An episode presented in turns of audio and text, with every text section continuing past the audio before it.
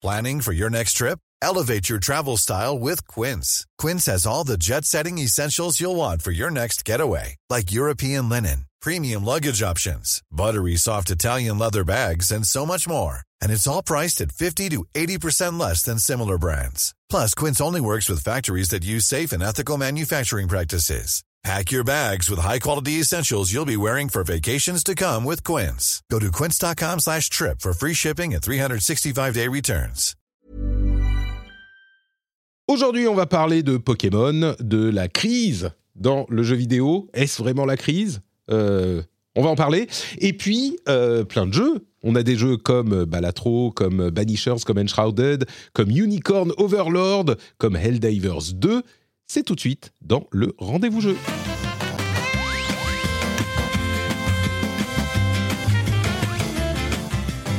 Bonjour, bonjour à tous et à toutes. Bienvenue dans le rendez-vous jeu numéro 336. Je sais que c'est le numéro que vous attendiez. Le 336, vous vous disiez, il faut pas le rater. C'est celui pour lequel il faut être là.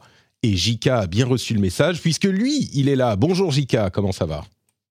Je pense que ça va être probablement le meilleur rendez-vous jeu Ouais. que tu jamais fait. Mais c'est le Euh, 336 voilà. Ouais, c'est, souvent, c'est, on dit souvent qu'effectivement, c'est l'épisode le plus qualitatif Bah, quand, quand ça, on, quand arrive au numéro 336. 336, c'est incroyable quand même. Quand, quand je pense que la Z- ZUSD en 10 ans, on n'en est pas encore au numéro 100. eh, mais non, mais vous faites la qualité plutôt que la quantité, c'est pour ça. Oui, sans doute, ça doit être ça. ouais. C'est la bière, c'est difficile. Tu sais, nous, on est un, un dry podcast. Tu sais, il y a les dry county aux États-Unis Ouais, où t'as pas le droit d'acheter de l'alcool. Euh, c'est le rendez-vous c'est un dry podcast. Tu peux, tu dois venir sobre. de l'eau, effectivement. C'est ça, de l'eau, limite du coca, mais déjà on, on, on fronce un peu les sourcils. Euh, mais bon, C'est pour ça qu'on qu'on produit. On produit. Mais à part ça, je suis content de revenir parce que bah, ça faisait un moment que j'étais pas venu, j'étais en vacances et tout, donc euh, là, je suis content de revenir dans manqué. cette fabuleuse émission. Bah, Et tu sais j'espère. quoi? Tu es là le 29 février. Et quand c'est un 336 le 29 février, c'est vraiment exceptionnel. Et J'avoue, ouais. tu seras là la semaine prochaine aussi. Eh ben, il paraît, ouais. Il C'est paraît. fou. Désolé d'avance. Beaucoup de JK. Ceux qui, ceux qui ne m'aiment pas. Enfin, je dis tu seras là la semaine prochaine. C'est s'il y a une émission la semaine prochaine. hein. À ce stade, euh, j'en suis pas convaincu. A priori, bon, oui. Au jour le, au jour, on le jour, ouais. je suis vraiment, je suis vraiment au jour le jour. Euh, pour ceux qui, qui, qui suivent les aventures dans le podcast multivers qui ont eu l'update du rendez-vous tech d'il y a deux jours, euh, bah écoutez, la situation, les différents coups de pelle, vous vous souvenez de cette histoire de coups de pelle? On a eu des problèmes familiaux divers, genre qui s'enchaînent, 4-5, euh, genre des trucs euh, médicaux, des trucs familiaux, des opérations. Faut... Enfin bref, là je vais faire une échographie lundi, il y a un enterrement demain, il y a des examens toutes les... Tu sais, le truc le plus dur, en fait, c'est les examens de ma fille toutes les, tous les quelques jours. Et puis, tu attends le résultat et tu dis, OK, cette fois-ci, ça va être bon. Et puis, c'est pas bon. Et puis, tu dis, OK, non, d'accord, dans trois jours, ça sera bon. Et t'attends, et puis, c'est pas bon. Et puis, ça, ça te, met un, ça te met un coup de pelle à chaque fois. mais, mais bon, du coup, euh, on voit comment ça se passe. Euh, la semaine prochaine, je pense qu'on fera les épisodes, mais euh, je ne suis pas... Comment, comment dire? Je ne me je, je ne suis pas responsable de la qualité de ces podcasts. de la qualité des podcasts que je produis. Alors, D'habitude, un petit peu. D'habitude, globalement, oui, mais là, c'est vrai que un peu moins. Mm. Mm. T'as- t'as- C'est pas que je- sorte de dérogation. euh, C'est ça, c'est pas que je suis pas responsable, en fait, c'est que je décline toute responsabilité, c'est genre je le fais, Voilà, mais... euh, non, ça va bien, ça va bien se passer quand même. Et puis je vous avoue que dans ce, euh, ce que je voulais dire aussi, comme je le disais dans le rendez-vous tech, c'est que dans ces périodes difficiles, euh, de coups de pelle à, répétition, euh, bah, les, messages que vous envoyez font vraiment quelque chose. Euh, c'est un soutien qui compte.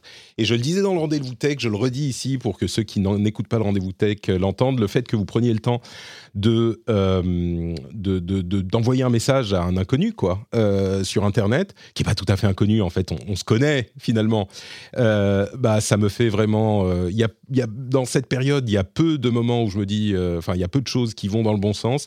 Et à chaque fois que je reçois un petit message ça me fait un petit shot un mini shot euh, pas d'adrénaline mais de euh, soutien C'est comme, euh, vous savez, les petits shots, quand, quand vous rafraîchissez le flux sur Twitter, c'est un petit shot de « Oh, est-ce qu'il va y avoir un truc nouveau ?»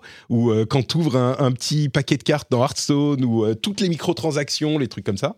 Ou quand tu as l'action de la partie dans Overwatch, bah, c'est un petit pof, un petit shot de « Oh, j'aime bien !» Et donc, je vais continuer. Et ben là, c'est pareil. À chaque fois que j'ouvre Discord ou Twitter ou machin, qu'il y a un petit « Oh, Patrick, bon courage, on t'aime beaucoup, on aime ce que tu fais, je sais que c'est dur, mais machin. » Et là, c'est un petit « Oh, merci, c'est sympa !»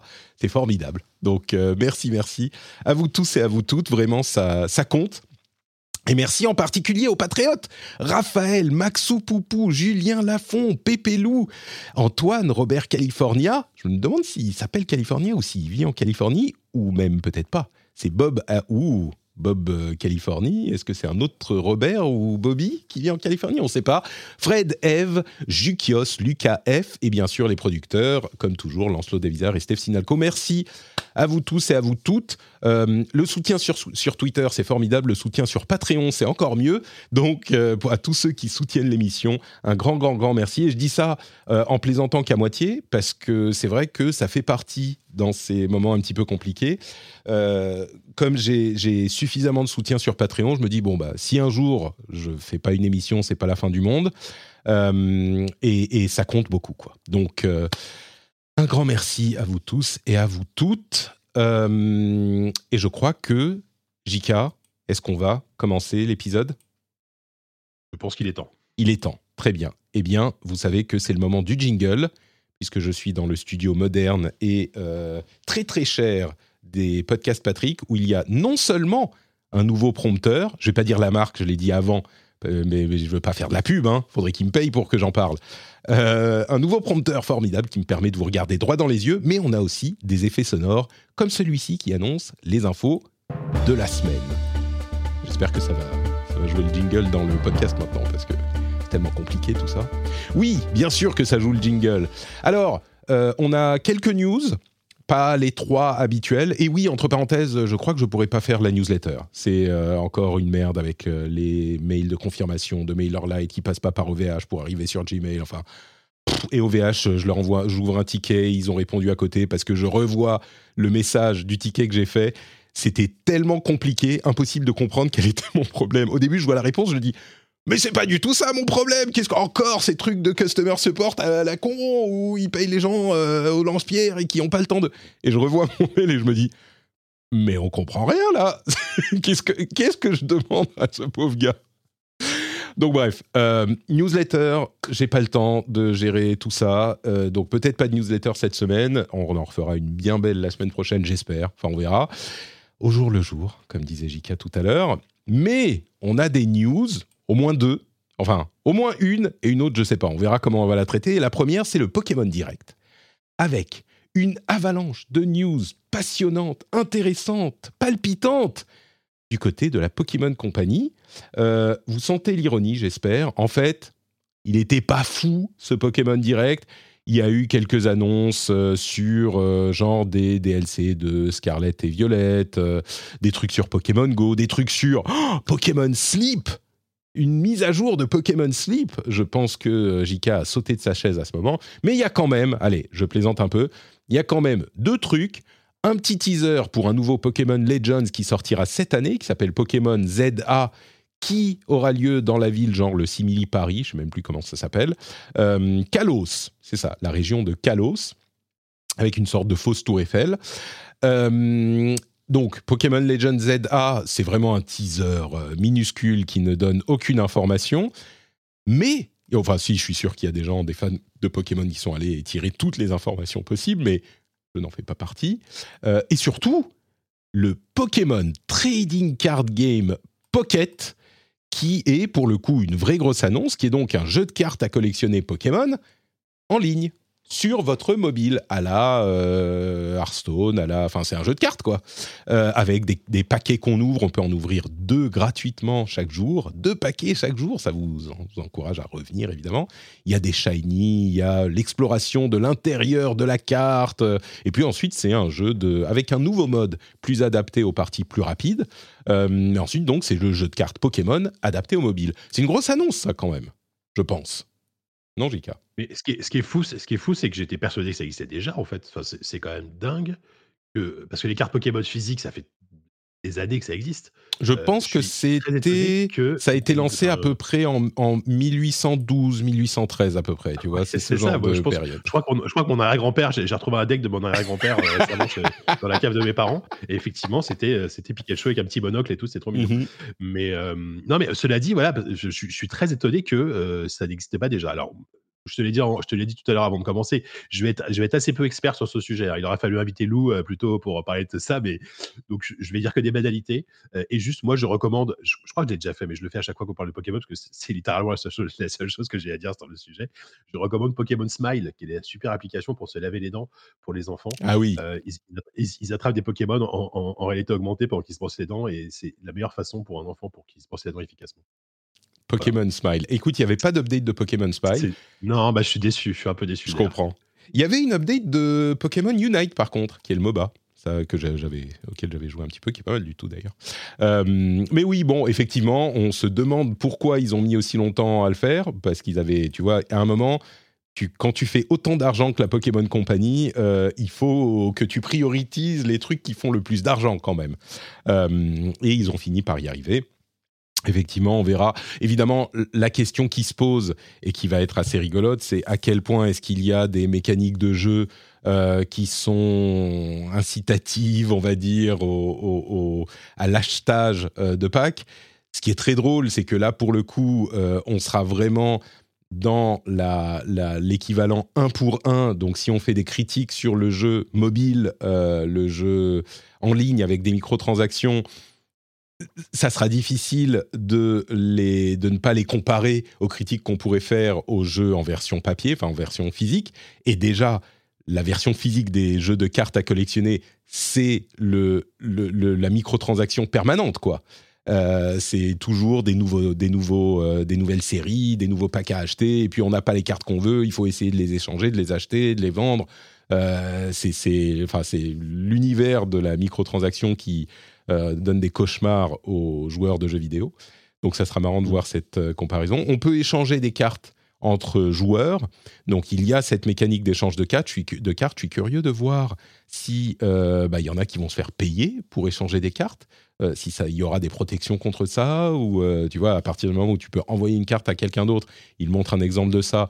Bah tu peux dire ok, tu me files 100 balles et je t'envoie ma carte depuis mon smartphone. Bon, euh, s'il y aura des collectionneurs. Bref, il y a plein de questions qui se posent là. Mais en tout cas, c'est un jeu qui devrait arriver cette euh, année. Cette année, je suis assez curieux de savoir juste. Si, je, suis assez curieux de savoir, de connaître peut-être le taux de conversion, enfin, dans le sens où qui, va jouer à ce jeu? Est-ce que ce sont des joueurs, est-ce que les joueurs de Pokémon qui ont déjà des cartes physiques vont être intéressés? Ou est-ce que c'est peut-être, je pense que c'est plus ça d'ailleurs, une façon de convertir des nouveaux joueurs qui n'ont pas envie d'investir évidemment dans des, dans des paquets de cartes physiques et euh, qui veulent un TCG mobile? Parce que là, ils, ont un potentiel d'audience qui est quand même assez monstrueux. Quoi. Enfin, TCG plus Pokémon en, version jeu vidéo, ça, ça a bah, possibilité de faire un énorme carton. Quoi. Mais, non, mais moi je pense que c'est les deux, c'est tout le monde. Et tu sais pourquoi? Parce que chez, chez, Pokémon, ils se réveillent le matin, ils allument leur lampe de chevet et ils se disent Mais on aime l'argent Et donc, ils se disent bah, On va faire un jeu de cartes Pokémon qui va attirer tout le monde, évidemment. Bon, c'était le. Oui. Autour, de moi, j'ai des gens qui jouent euh, au, jeu de cartes Pokémon physique et je leur demanderai justement leur avis. Mm. ah, mais je suis sûr qu'ils vont. Enfin, des gens qui jouent au, jeu de cartes Pokémon physique, tu as deux paquets gratuits par jour. Euh, je, 97,8% des gens qui jouent au jeu de cartes Pokémon physique vont l'installer. Et au moins pour au moins pour voir ce que c'est. C'est garanti. Euh, ma prédiction, c'est 97,8% vous pourrez me, tenir. Bon, autre chose sur ce euh, Pokémon Direct, il y a quand même une autre news, tiens, euh, euh, chez, Nintendo, c'est le procès contre les développeurs de Yuzu. Si vous ne connaissez pas ah Yuzu, vous ne traînez pas assez dans les mauvais endroits d'Internet. Yuzu, c'est l'émulateur Nintendo Switch pour PC, bien sûr. Peut-être qu'il tourne même sur d'autres choses. et Nintendo a donc demander à la justice de euh, dire aux développeurs de Yuzu que c'était pas bien, mais ils y sont allés relativement fort. Ils veulent, euh, en gros, bon, je vais vous épargner tous les détails euh, légaux, mais en gros, ils utilisent le DMCA qui protège le copyright pour dire que ils, ils, contreviennent au DMCA et l'un de leurs arguments, c'est que Yuzu ne sert qu'à des usages illégaux, que à des usages qui contreviennent à la loi. Et le statut des émulateurs a toujours été un petit peu ambivalent. là, clairement, je dirais que, et, c'est une nouvelle attaque légale qu'utilise Nintendo, et Nintendo est très protecteur de son, son IP, de ses IP en général, évidemment. Euh, c'est une nouvelle stratégie qui pourrait peut-être avoir des conséquences sur d'autres choses ailleurs, mais en même temps, euh, au-delà de l'aspect légal, il faut avouer que généralement, les développeurs d'émulateurs ont une, euh, une éthique où ils se disent, bon, on y va à fond, pour des machines qui sont plus de la génération actuelle, qui sont... Yuzu, c'est vraiment la Switch, quoi. Et la Switch, elle est encore en vente. C'est même pas une génération, tu peux te dire, ils sont passés à la suivante. Et encore là, je trouve que c'est un petit peu genre, s'il y a des émulateurs PS4 aujourd'hui, bon, bah la PS4, elle est encore peut-être un petit peu en, vogue, euh, dans certains pays en particulier. Et puis les jeux, il y a des jeux qui sortent. Bref, la Switch, c'est leur console actuelle je trouve ça un peu limite de la part des développeurs de Yuzu de se dire on s'en fout, on va y aller, euh, c'est cool l'émulation, machin. Oui, mais là vraiment l'argument de ça ne sert qu'à, euh, c'est même pas pour de la conservation, c'est même pas pour. Là, c'est pour jouer à des jeux au moment où ils sortent. Et parfois même euh, avec une meilleure résolution, meilleure framerate que la version Switch. Donc c'est pas super. Mais Ouais, ouais, c'est vrai que c'est un cas, c'est un cas assez. Euh, D'ailleurs, c'est même étonnant qu'ils qu'ils aient pas réagi avant parce que ça fait quand même des années que ça existe. A priori, je pense que ce qui s'est passé, ils, ont communiqué là-dessus. Nintendo, euh, enfin, dans, dans, je crois que dans les, documents qui sont sortis, euh, ils ont, ils estiment qu'il y a un million de copies de Zelda Tears of the Kingdom qui avaient été entre guillemets piratées avant même, avant même la sortie du jeu. Et ce qui est vrai, c'est que faut le dire, trois jours avant, même une semaine avant la sortie de, de, de, Tears of the Kingdom, tu pouvais le trouver en ligne, l'installer sur Yuzu et y jouer. Parce que le pire, c'est que Yuzu, cet émulateur-là, c'est la Switch en mieux, parce que c'est avec un bon PC, tu peux jouer en 4K, tu peux jouer à 60 FPS, etc. etc. Donc, c'est vraiment un truc un peu particulier. Et clairement, contrairement à d'autres émulateurs qui vont émuler des vieilles consoles, où là, il y a une sorte de zone grise de tolérance, parce que oui, effectivement, euh, alors même si Nintendo, ils ressortent évidemment régulièrement leur, euh, leur, leur, leur jeu Super Nintendo, mais il y a quand même une sorte de tolérance. Là, on est sur, euh, bah, on est sur comme tu l'as dit, on est sur une émulation d'une console actuelle. Donc, Là, on est vraiment dans un cas de piratage bête et méchant. Voilà. Après, si, ils vont interdire Yuzu, peut-être ou pas, mais des émulateurs Switch, il y en a d'autres. Donc, est-ce qu'ils pourront complètement freiner ça? Ça m'étonnerait parce que, en général, ces, ces, trucs, ces trucs communautaires, c'est impossible à enrayer. Enfin, de manière générale, si, si Yuzu s'arrête demain, il y en aura un autre plus performant ou plus aussi performant qui sortira, ce qui n'est pas le cas d'ailleurs. Je pense qu'ils veulent faire un peu peur. Ils demandent aussi euh, la saisie de tous les disques durs. Euh, ils veulent une compensation monétaire pour l'argent qu'ils ont perdu. Ils veulent, enfin, ils, y vont un petit peu plus fort que d'habitude, même si généralement c'est pas des super gentils à ce niveau-là, Nintendo. Euh, mais je pense que c'est aussi pour dire un petit peu à la communauté, eh les gars, stop quoi, calmez-vous. On est, on tolère. là, faut se calmer un petit peu ils vont pas aller. c'est impossible d'écraser tous les développeurs d'émulateurs et tous les émulateurs. Mais euh, c'est comme, comme toutes les lois, comme toutes les règles. Tu sais que ça va être un petit peu en frein, mais il y a un moment, il faut taper du poing sur la table pour rappeler qu'il y a une règle quand même aussi, donc euh, limiter les choses, quoi, je pense. À voir si le, ce qui m'intéresse le plus, à vrai dire là-dedans, c'est de voir si euh, le résultat de cette action en justice pourrait avoir des conséquences sur l'émulation en général. c'est là qu'il y, y, a des histoires de clés, de chiffrement et de plein de trucs qui sont gérés dans les les questions légales, euh, mais ça serait intéressant, parce que généralement, euh, c'est par là qu'ils passent. C'est les clés de chiffrement secrètes euh, qui sont incluses ou à trouver dans les, dans les BIOS. Enfin bref, il y a plein de trucs comme ça. Mais est-ce que ça aura des conséquences sur l'émulation en général? Parce que la loi n'est pas hyper claire, et en plus, elle date. C'est genre, tout le monde dit, ouais, c'est légal, parce qu'il y a eu des procès ou des décisions de justice qui datent d'il y a 30 ans, 25 euh, hmm. ans, tu vois.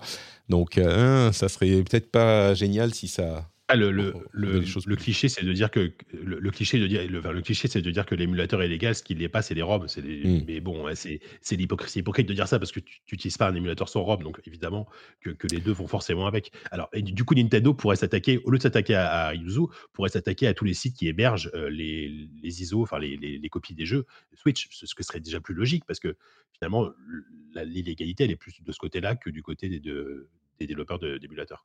Bah, il faut avouer que les, les, les développeurs de l'émulateur, ils sont un petit peu. Euh, ils y vont un peu fort, tu vois. Ils font des, des états de euh, tel jeu tourne super bien dès sa sortie. euh, tu vois, ils font des Mais tests c'est de. C'est. C'est c'est chaud. quoi. Ils, ils- ils ont, ils, ont, ils, ont, ils ont du marketing un peu trop agressif. C'est ça, c'est forcément, ça. au bout d'un moment, Nintendo, ils se sont dit Bon, arrêtez, ça suffit, quoi. Et ils font pas d'argent. Hein. Je suis sûr que la raison pour laquelle ils développent Yuzu, c'est non, pour, non, le, pour le plaisir, tu vois, pour le. C'est entièrement le gratuit, ouais, bien sûr. Mais, défi, quoi. Mais ils se sont sentis un peu trop à l'aise, je trouve. Il y a un moment, ça, ça finirait par tomber.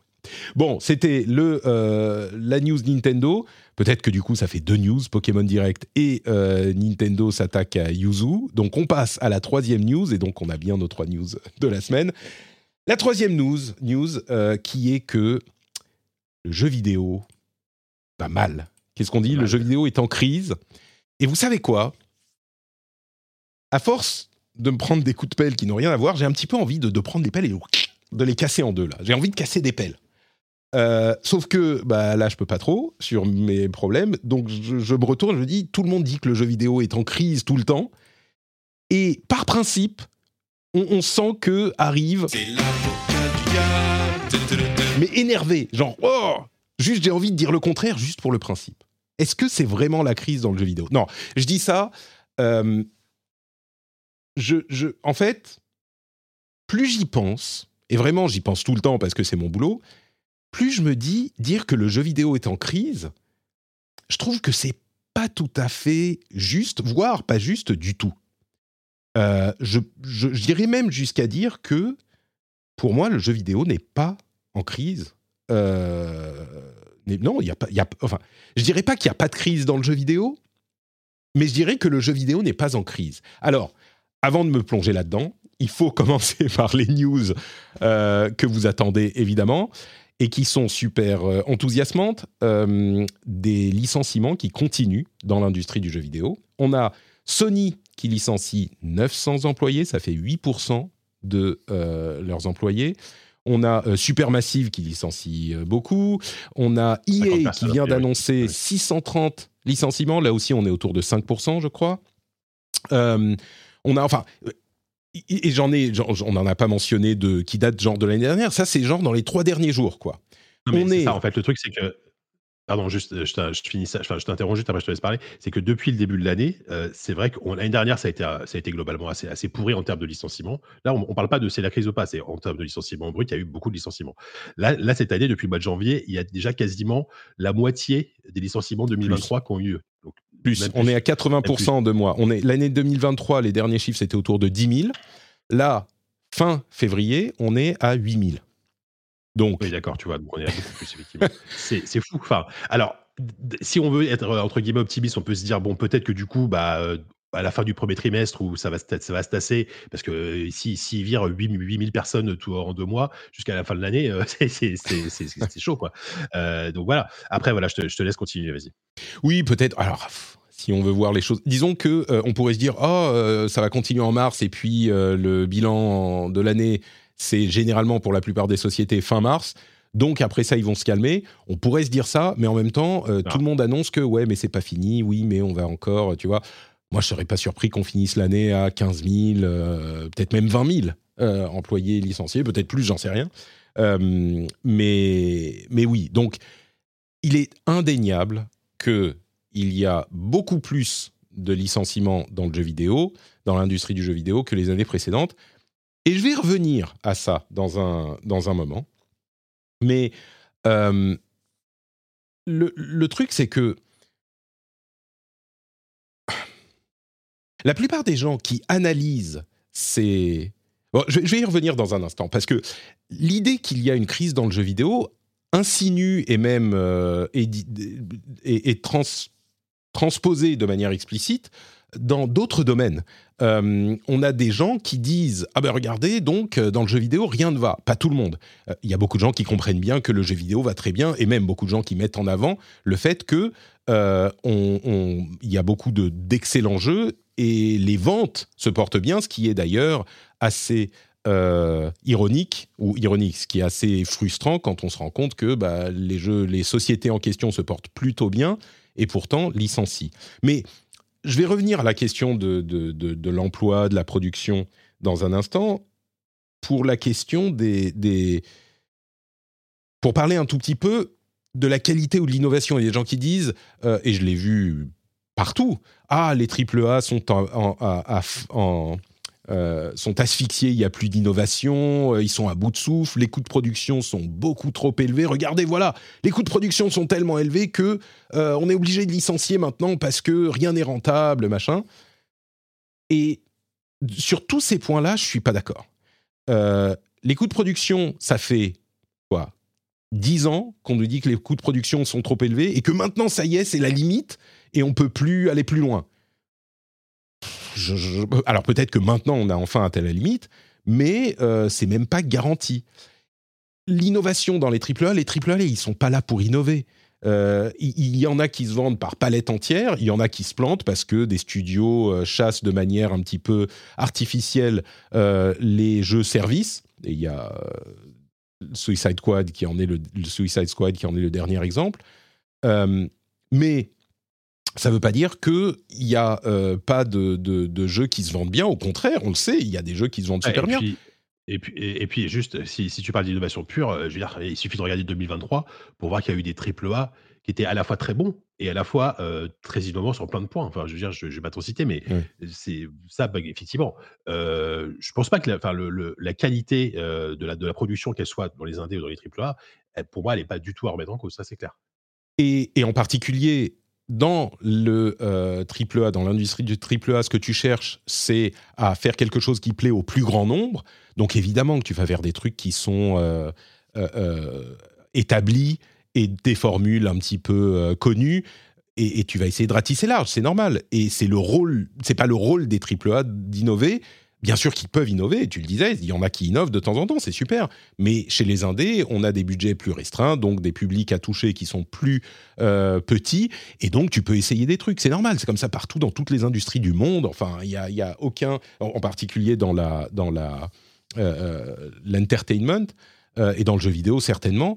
Donc bon, ça, cette, idée que les coûts de production sont trop élevés, je ne sais pas s'ils sont trop élevés, je crois pas. À partir du moment où tu as des gros jeux qui font beaucoup d'argent, bah le coût de production est pas ah. trop élevé. C'est comme dans le cinéma, ils ont non, vas-y, parce qu'effectivement, alors, les, évidemment que les coûts de production ont explosé par rapport. Je, je, l'avais ah, mis dans le producteur, d'ailleurs, c'est le producteur de Tekken, euh, Tekken 8 qui disait que par rapport aux années 90, les coûts de production avaient fait x10. Sauf que la, cible et l'audience a aussi fait x10. C'est-à-dire que tu as, as, 10 fois plus de joueurs et de joueuses aujourd'hui qui achètent des jeux vidéo que dans les années 90. Donc, je pense qu'ils s'y retrouvent aussi. Et puis, euh, le, prix des jeux a augmenté. Enfin, tu vois, il y, a plein de choses. Donc, euh, il y a surtout des microtransactions que, que Tekken a, ajouté discrètement deux semaines après la sortie d'ailleurs. Il y, a évidemment des modèles économiques qu'on n'avait pas avant, euh, les, jeux services, etc. Et, euh, euh, et, voilà, je ne sais plus ce que je voulais rajouter, mais effectivement que ça aussi, c'est à peu près normal. Aujourd'hui, un gros triple A, c'est plusieurs centaines de millions de dollars en comptant aussi le marketing.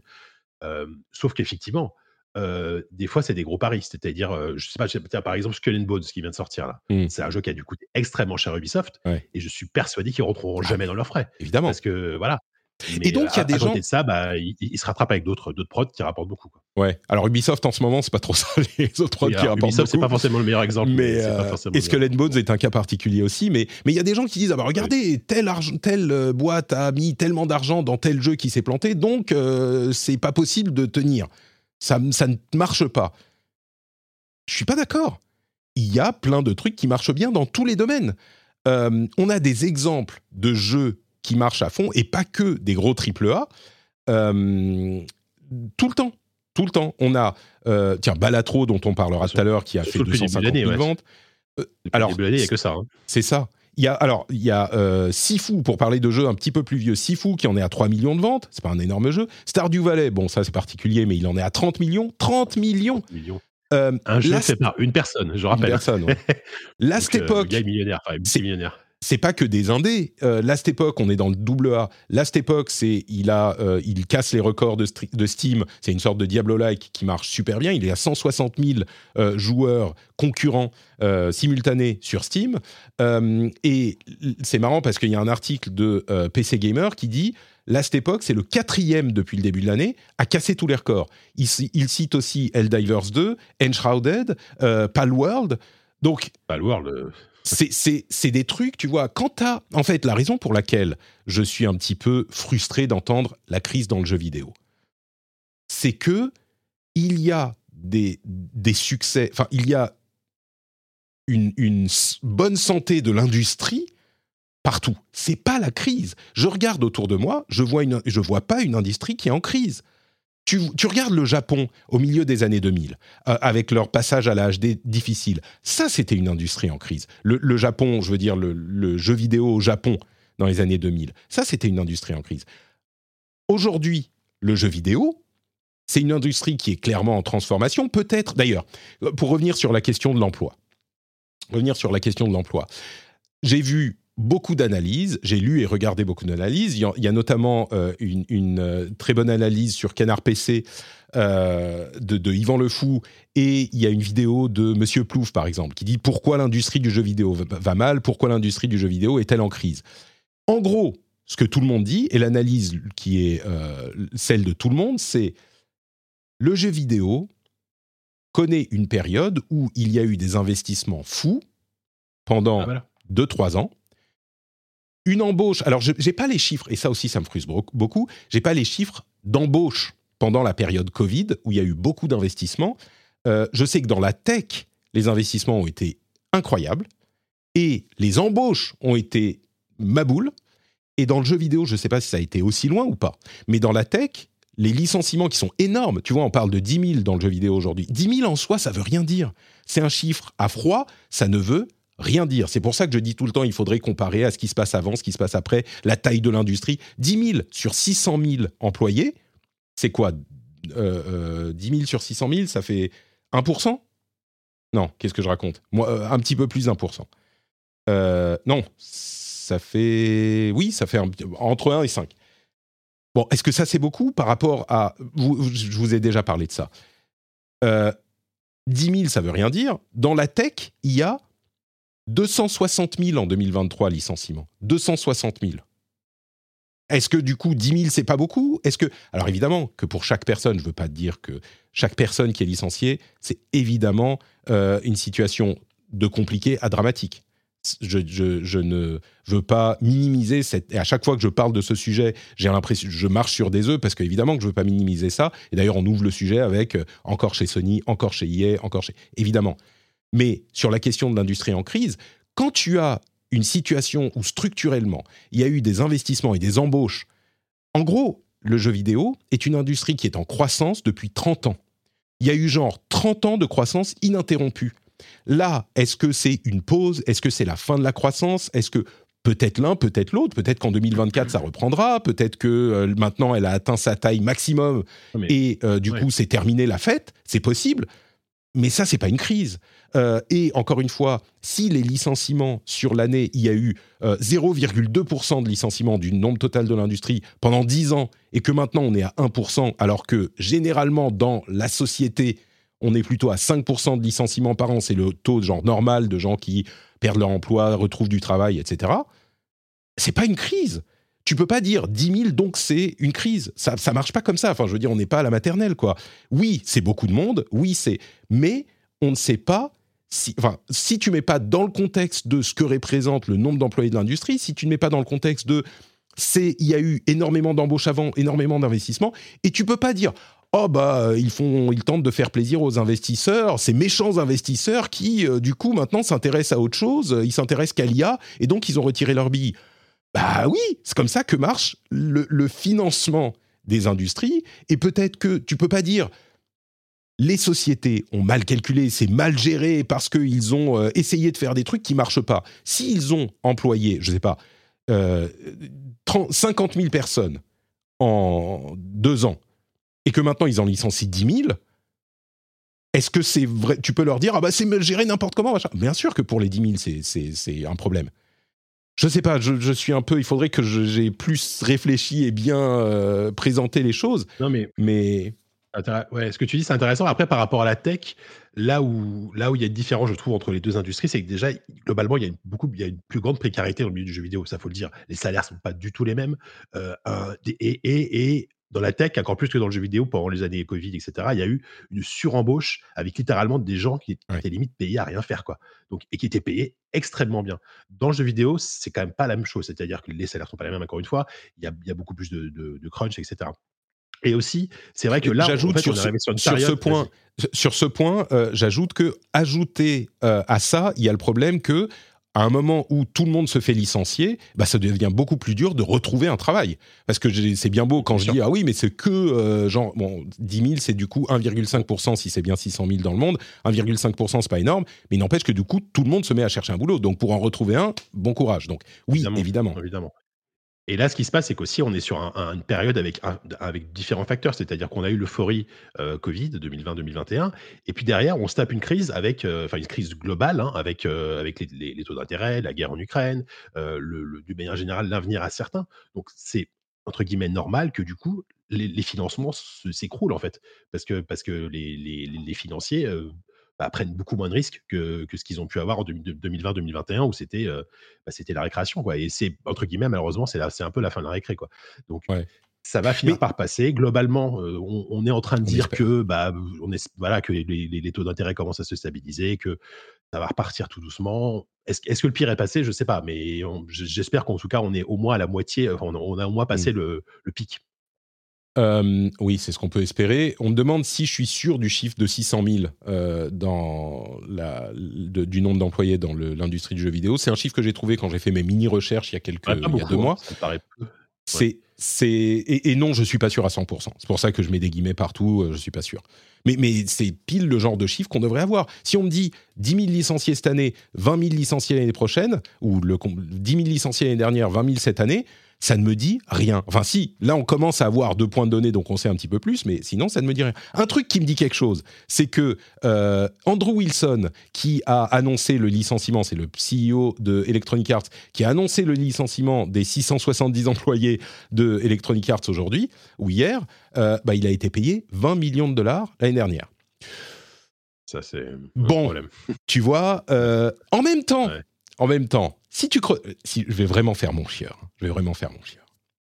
Si tu creuses un tout petit peu l'article de Hollywood Reporter, au-delà du titre, tu dis un minimum de ce qu'il faudrait faire, c'est ce qu'on disait en tout cas l'année dernière, euh, la, semaine, la semaine dernière ou il y a deux semaines, c'est que les CEO, quand ils licencient comme ça, ils devraient au moins affecter leur rémunération. Tu vois, même symboliquement. Et tout le monde dit ah bah oui oui, même symboliquement un minimum.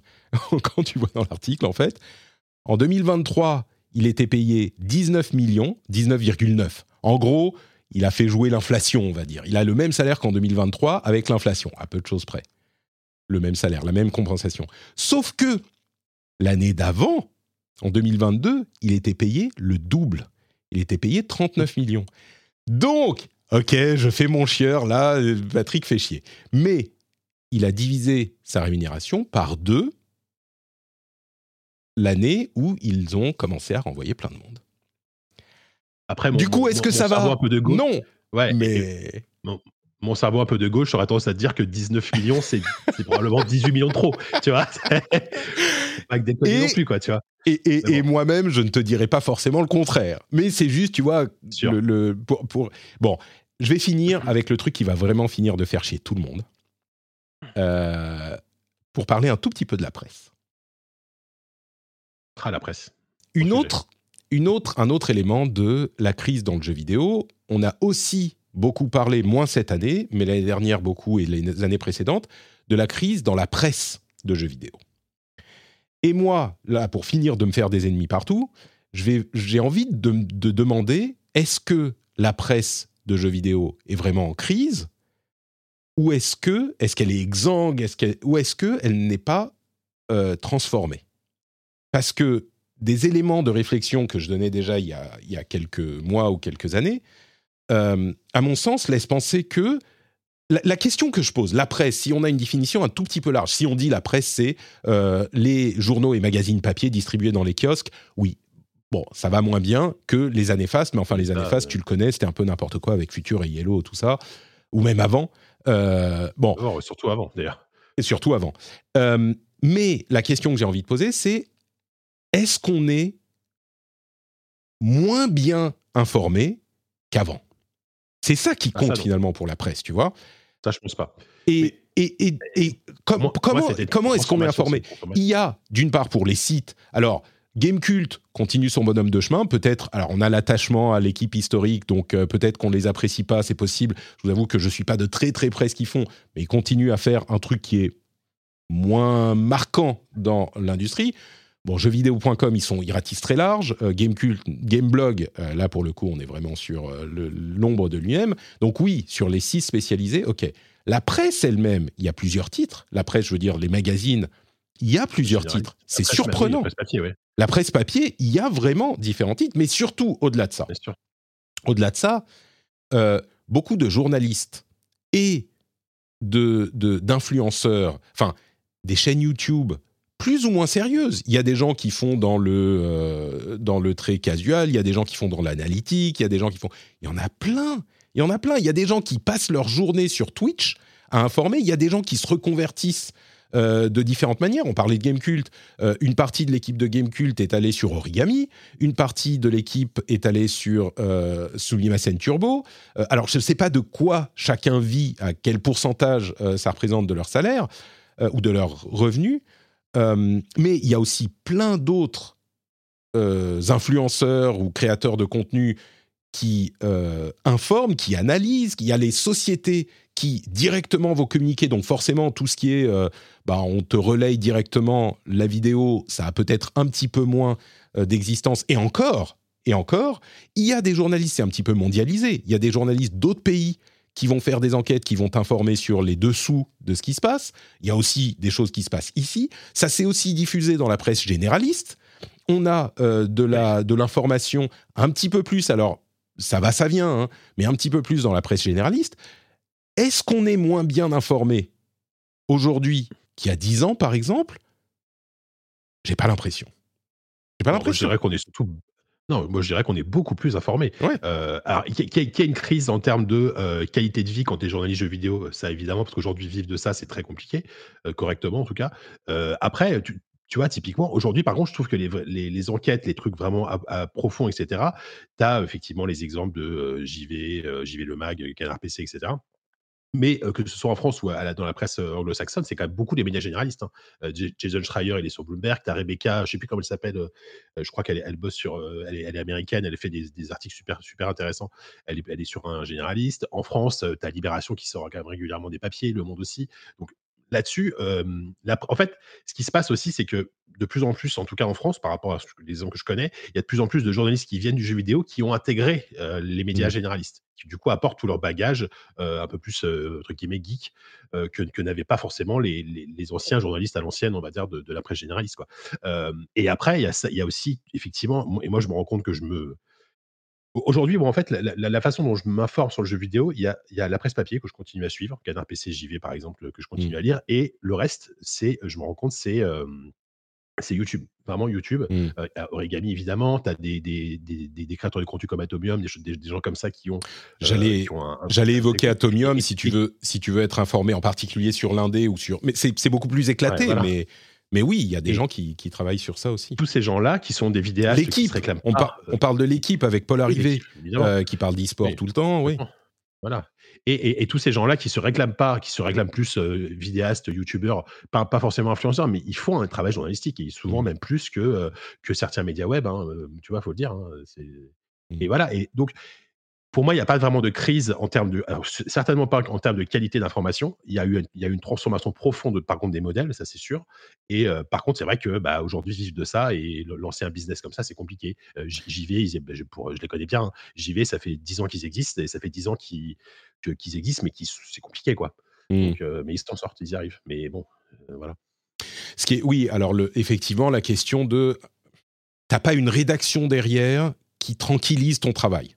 Euh, quand je parle d'influenceurs, oui, on parle de YouTube, de, Twitch. Euh, bon, la plupart du temps, t'es pas à l'aise, quoi. Tu sais pas euh, si tu vas réussir. Enfin, c'est pareil dans les podcasts, c'est pareil. Et ça, je suis conscient qu'effectivement, c'est un changement qui, qui, est compliqué à gérer, quoi. et qui est pas forcément positif. Mais encore une fois, pour moi, dire il y a une crise dans le jeu vidéo, ce que je, comprends les raisons qui mènent à dire il y a une crise dans le jeu vidéo, j'aurais pu résumer tous ces... Combien ça fait 20 minutes qu'on parle 30 minutes On aurait pu le résumer en quelques phrases. Je comprends pourquoi on dit qu'il y a une crise dans le jeu vidéo, mais quand je, je regarde l'état de l'industrie, je vois pas de crise.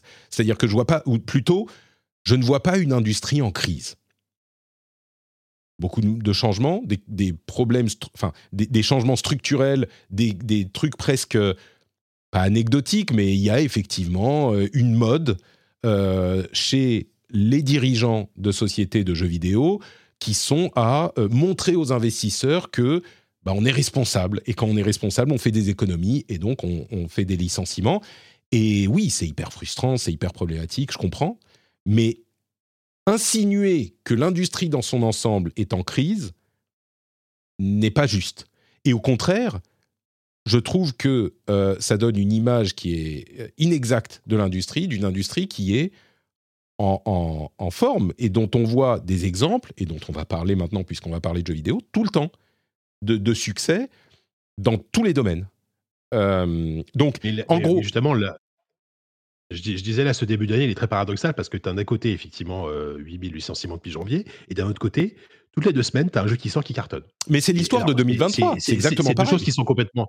Ouais, mais de 2023, là, enfin, et surtout, c'est des, jeux qui sont des outsiders, la plupart du mm. temps, des jeux qui sortent un peu de nulle part, euh, même, même Eldivers 2, tu vois, enfin, Eldivers 1, euh, qui s'en rappelle, quoi. C'était un bon jeu, il n'y a pas de problème, mais par rapport au phénomène que c'est là en ce moment, c'est fou. Enfin, tu vois, donc les, les, deux choses sont pas forcément liées. Et, pour moi, je maintiens quand même qu'il y a, c'est pas une crise dans le jeu vidéo dans lequel, dans, le terme dans, dans lesquels tu as expliqué, mais il y a quand même une crise du côté des financiers, des financements, mais qui est, générale, qui est, qui, qui, partout. Oui, bah oui, forcément touche l'industrie du jeu vidéo euh, tout autant, quoi. Oui, bah oui, effectivement, inflation, machin. Et, bon, on pourrait en, parler, on pourrait en parler de. Euh, une situation compliquée je suis pas, je suis pas en train de faire de l'euphémisme pour le principe de faire de l'euphémisme, mais mais bon, simplement parce que plus j'y pense, plus euh, je trouve que la. Mais bon, je, comprends, je comprends aussi pourquoi le, on a envie de dire qu'il y a une crise dans le jeu vidéo. La grande question pour moi qui reste, c'est est-ce que ça va vraiment continuer au-delà de 2024-2025 euh, ou est-ce que, ou est-ce que ça va reprendre? Et moi, j'ai l'impression, j'espère ne pas me tromper, j'espère que ça va reprendre. Euh, Surtout, qu'est-ce que ça aura comme conséquence sur, qu'est-ce que ça aura comme conséquence sur les productions actuelles, sur les jeux qui vont être produits dans les 2, 3, 4 prochaines années? Euh, Tu vois, est-ce que ça aura des conséquences compliquées? Parce que là, effectivement, c'est, pourquoi on a eu, pourquoi on a eu tous, ces grands jeux en 2023 Parce que c'est des prods qui ont démarré en 2020, même avant, et euh, où c'était, entre guillemets, c'était la récréation. Donc il y, avait, il y avait des investissements, il y avait beaucoup de gens qui travaillaient dedans. C'est pour ça qu'on a eu des jeux d'aussi bonne qualité d'une manière générale. là, quelles seront les conséquences de ça euh, voilà, sur l'année bah prochaine. je, parle en termes de qualité de jeu. Je, honnêtement, j'en sais rien, j'ai pas de réponse. Mais euh, on peut quand même se poser la question. Quoi. On peut, encore une fois, pour avoir des réponses à ça, on peut pas regarder le chiffre de 10 000 ou 20 000 et dire Ah bah donc voilà Non, ça on peut pas. On peut. Euh, il faut regarder un minimum dans le détail, voir encore une fois si c'est 600 000 employés dans l'industrie, bah 1,5%, ça te plombe pas une prod, une prod. Je suis désolé. Euh, les 900 employés. attention, parce que quand, un studio perd d'un seul coup, quand, un studio perd d'un coup la moitié de ses employés, là c'est. Ah non, bien sûr, évidemment. Au, global, au global, euh, 8000, 8000 emplois, c'est peut-être pas grand-chose. Effectivement, des studios qui vont d'un seul coup perdre la moitié de leurs employés. là, leurs évidemment. elles en prennent un coup, quoi. Alors, tu vois, si tu regardes euh, dans le détail chez Sony, par exemple, euh, il y a beaucoup d'employés dans les divisions réalité virtuelle. Donc, tu vois, c'est pour ça que ça. Chez, chez, chez EA, par exemple, bon, c'est pas forcément une stratégie que j'approuve, mais ils ont euh, annulé le développement de, de, nouvelles IP, de nouveaux jeux, pour se concentrer sur ce qui marche, en gros. bah, si tu vois, ils ferment des jeux et qu'il y a toujours autant de monde sur les jeux qui fonctionnent, ou sur les jeux qui sont en train d'être développés, bah, j'imagine que la qualité du développement va pas être impactée. Si le jeu euh, aurait été pourri de toute façon, il va rester pourri, tu vois. Mais, euh, Après, après, sur le facteur humain, euh, développer un jeu, c'est un travail d'équipe. Et Tu vois, ça, veut dire recréer de nouvelles équipes, ça veut dire qu'il faut, il faut recréer des dynamiques. Alors, ça, peut avoir un impact dans le sens où ça peut retarder des productions peut-être. Parce que parce qu'une équipe qui, travaille ensemble depuis 15 ans, 20 ans, qui a, créé, mmh. euh, a créé The Last of Us, The Last of Us 2, je, je, je un exemple hein, que, que, je donne. Euh, si, si, du jour au lendemain, cette équipe, il y, a, la moitié des gens qui disparaissent et c'est bien sûr, bah, il faut recréer une dynamique, il faut recréer un truc. Bien sûr. D'ailleurs, c'est marrant, euh, c'est Miyazaki qui disait que bah, les jeux FromSoft, l'une des raisons pour lesquelles ils sont tellement bons, c'est que c'est des équipes qui bossent ensemble depuis des 3, 4 jeu, quoi. Les gens euh, ont l'habitude de travailler ensemble, ils savent comment ça fonctionne, etc. Donc oui, évidemment. Mais, euh, mais, mais, tu vois, j'imagine bien que... Alors, il y a des licenciements chez Naughty Dog aussi. Bon, pour prendre cet exemple, tu parlais de la of J'imagine bien qu'ils sont pas allés licencier la moitié de l'équipe de Naughty Dog qui développait les Last of tu vois. Peut-être qu'il y a, euh, j'en sais rien, chez Naughty Dog, des quelques développeurs et puis des gens à la compta ou des gens au PR ou, ou des gens au QA, j'en sais rien. Mais Bon, bref, écoute. On va avancer. C'est un problème, c'est un, sujet complexe, hein, c'est sûr. On va avancer. Je vais finir de, m'énerver contre tout. Euh, mais tu vois, là, cette époque, par exemple, c'est encore un succès inattendu. Euh, non mais oui, mais ça, ça, par contre, c'est même moi, je trouve que en 2023, c'était pas comme ça. En 2023, il y avait des gros jeux qui étaient attendus, qui, ont globalement pas déçu. Là, c'est des jeux qui ne limite qu'on ne connaissait pas euh, un mois avant, qui débarquent et qui, euh, enfin, Balatro, euh, Last Epoch, Palworld, mmh. Enshrouded, euh, 2, même si c'était un peu plus connu, mais c'est quand même dingue, quoi. Et, tant mieux, ça, je suis hyper content pour, pour ces, pour, pour, ces équipes-là qui, qui, font des cartons comme ça, quoi. Ce qui est marrant, c'est que je te dis depuis tout à l'heure, mais pour les gros, gros développeurs, tout va bien, les triple A, il n'y a aucun problème de prod, machin. Et là, tous ces jeux-là, c'est des double A, genre. des petits jeux, mais oui, c'est vrai qu'il n'y a, pas beaucoup de triple A dans le, truc. Et, à la limite, tant mieux, parce que voilà, si, c'est des petites équipes qui peuvent profiter d'un vrai succès, tant mieux pour eux, quoi. Ouais. Euh, en même temps, évidemment, les succès inattendus, c'est des double A qu'on voyait pas venir parce que les gros triple A, ils sont marketés de fou et, on peut pas dire qu'ils ne ah, connaissent pas le succès non plus, à part peut-être chez Microsoft, les pauvres. Skull, euh, Bones. Ah non, ah non, mais c'est un quadruple A, lui, c'est différent. Hein. Ah, ah, oui, pardon, lui, tu vois, c'est une catégorie Selon. Euh, bon, bref, allez, on avance et on va parler des jeux auxquels on a joué ces derniers temps. Euh, ah merde, non, attends, j'arrête le générique. J'ai oublié de vous dire que si vous aimez bien euh, qu'on dise des trucs qui sont pas populaires sur l'industrie du jeu vidéo. Si, vous, aimez bien que Patrick parle le truc de droite et moi le truc de gauche, euh, allez-y. mais non, mais alors, tiens. Je rigole. Le truc que je dirais, parce qu'il faut quand même que je fasse chier les gens de droite aussi. Le truc que je dirais, syndicalisation, parce que. Ah oui. Qu'on ne. Tu vois, la question de est-ce qu'on a le droit de licencier des gens, peut-être qu'on pourrait en débattre pendant longtemps. Par contre, qu'ils soient licenciés dans des bonnes conditions, avec euh, une régulation du travail qui soit euh, pas au désavantage des employés et euh, que les employés aient une force de négociation avec leurs employeurs, euh, eh ben ça passe pas par autre chose que la syndicalisation. Il n'y a pas d'autre système. si vous en connaissez un, je veux bien le découvrir, mais il n'y a pas d'autre système. Donc évidemment, euh, en France et dans les pays d'Europe où on a déjà des, systèmes de sécurité sociale décents, mais encore plus aux États-Unis, comme je le dis tous les épisodes depuis des, mois. Mais oui, euh, syndicalisation pour que le truc sur lequel on va tomber d'accord, c'est quand tu es licencié, il faut que ça soit fait dans les meilleures conditions possibles euh, pour l'employeur. Pour l'employé, pour l'employé, en particulier quand l'employeur fait des bénéfices. C'est ça que je voulais dire, tu vois. En particulier quand l'employeur euh, va bien. Eh ben oui, il y a une part du gâteau qui doit être utilisée pour ça. Patreon.com, ça cher des jeux. Pour celui qui fait chier tout le monde à droite et tout le monde à gauche.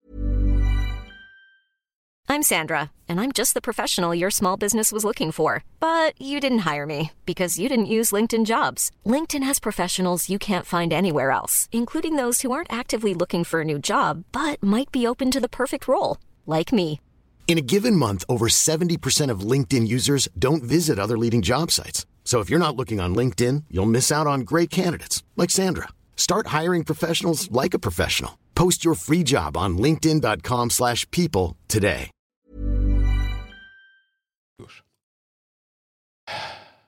À quoi t'as joué, Jika Ah, quand même, j'attendais cette phrase, j'attendais cette question depuis, depuis le début. Bah écoute, j'avais noté plein de trucs et puis au, dernier moment, j'ai effacé des jeux parce que j'en parlerai peut-être la semaine prochaine parce qu'il faut quand même que je garde des billes pour la semaine prochaine. Euh, est-ce que tu veux que je te parle? Alors, je, fais dans l'ordre. Allez, Enshrouded. Alors, je vais essayer de pas y passer trois plombes à chaque fois parce que mine de rien, euh, on a, a parlé longtemps sur les, sujets. Ouais, ouais, non, alors, Enshrouded. Enshrouded, je, je sais pas si tu en avais déjà parlé dans le rendez-vous. Pas du tout. Pas la pression. Tu as pas joué, toi? Non. Eh ben écoute, eh ben écoute, c'est vachement bien. C'est celui qui a, c'est le jeu qui a euh, genre eu un méga succès, mais juste après Palworld. Euh, sorti en même temps que Palworld en fait. En même temps, un truc comme ça. Alors c'est 2 millions de ventes, ce qui est très bien. Alors à côté Palworld, ils sont à 30, ils doivent être à 30 millions, donc c'est c'est pas pareil. Mais pour moi, c'est deux jeux qui sont même pas vraiment comparables. Hein. Euh, euh, en fait, Edge c'est un peu comme Palworld, finalement, c'est quand même un mélange qui, qui, peut paraître un peu opportuniste au début. C'est-à-dire que tu, quand tu commences le jeu, euh, je, vais, je, vais, décrire le début du jeu, tu vas bien si ça te fait penser à quelque chose. Tu travailles dans une sorte de grotte, euh, tu montes à un, moment donné, tu, bon, tu, tu travailles, etc. Tu montes une sorte d'escalier, et là, il y a la lumière, tu vois de la lumière, et là, tu vois une magnifique vue sur une immense plaine. Est-ce que ça te rappelle pas un Ah oui, ben oui, bien sûr. Euh, J'allais presque te dire Elden Ring, mais oui. Et en fait, et en fait, c'est marrant parce que Enshrouded, il prend, euh, prend des, pardon, prend des features de Zelda, des derniers Zelda, mm. prend des features des, des Souls aussi, de, des jeux, des jeux Software, et mixe tout ça avec un jeu de survie euh, type classique hein, où tu dois construire tes abris, tu dois récolter, faire tes ressources, etc. Mais étonnamment, ça marche extrêmement bien. Pourquoi? Parce que euh, c'est pas juste un mélange opportuniste, c'est, je trouve, un jeu qui est déjà qui a une map immense et qui a un level design extrêmement bien pensé et euh, qui te donne toujours envie en fait d'aller explorer, d'aller découvrir euh, ce monde complètement inconnu. Parce qu'en fait, au début, as, bah, comme un jeu classique, hein, tu as, une carte avec tout est tout est tout de guerre quasiment, et tu te rends compte que cette carte, elle est gigantesque en fait. Et, euh, elle est gigantesque et surtout elle est pas vide, elle est bien, faite, elle est bien designée et tu as toujours envie d'aller voir ce, qu'il y a dans cette tour là-bas pour, crafter des trucs. Tu tombes sur des ennemis qui, sont, qui peuvent être assez vénères, dans des combats qui peuvent être assez exigeants. En fait, il y a plein, voilà, c'est un, un, mélange de, de, recettes que tu, connais déjà, mais c'est vraiment hyper bien fait. Et il y, a, y a un univers bon, qui, est, qui est vraiment qui est vraiment à mi-chemin, encore une fois, entre un, entre un univers à la, Dark Souls et un univers à la Zelda. C'est-à-dire que c'est de la fantasy qui peut être parfois un peu dark, mais qui est quand même assez coloré avec des, des beaux, voilà, des, belles lumières. Des, oui, ça a l'air assez beau quand même.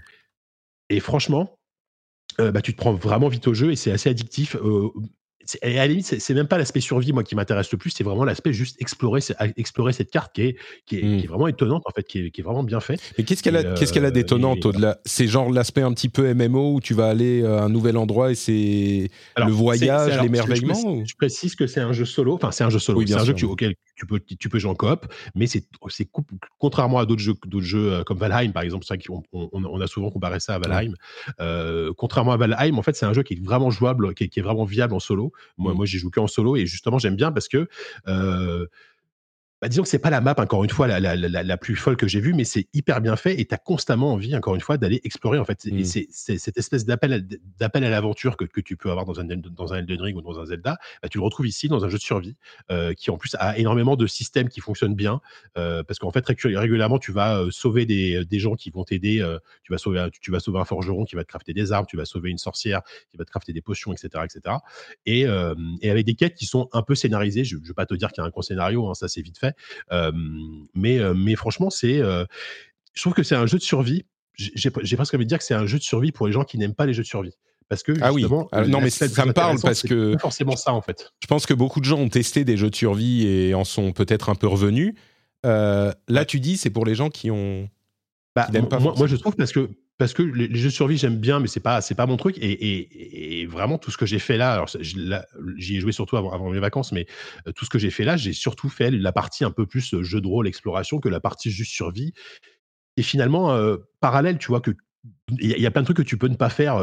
Tu n'es pas obligé de, de, fabriquer une maison gigantesque pour pouvoir t'en sortir. Tu dois mmh. juste savoir les, les, trucs de base, construire, construire une forge pour fabriquer des trucs, ramasser, faire tel mélange pour construire des potions. Ça, c'est T'as ça dans n'importe quel jeu aujourd'hui, quasiment, tu vois, enfin, dans, n'importe quel open world.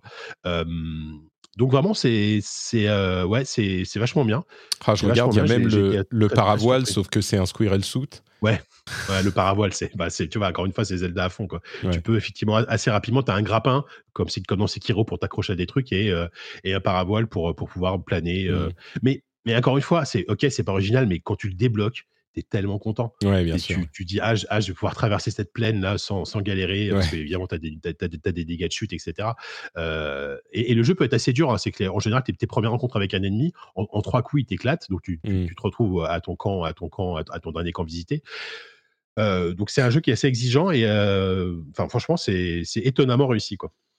C'est vraiment. Enfin, je suis très curieux parce que tout ce que tu décris, ça a l'air d'être euh, bah, comme tous les comme tous les jeux de survie qui existent depuis H1Z1 euh, il y a des années.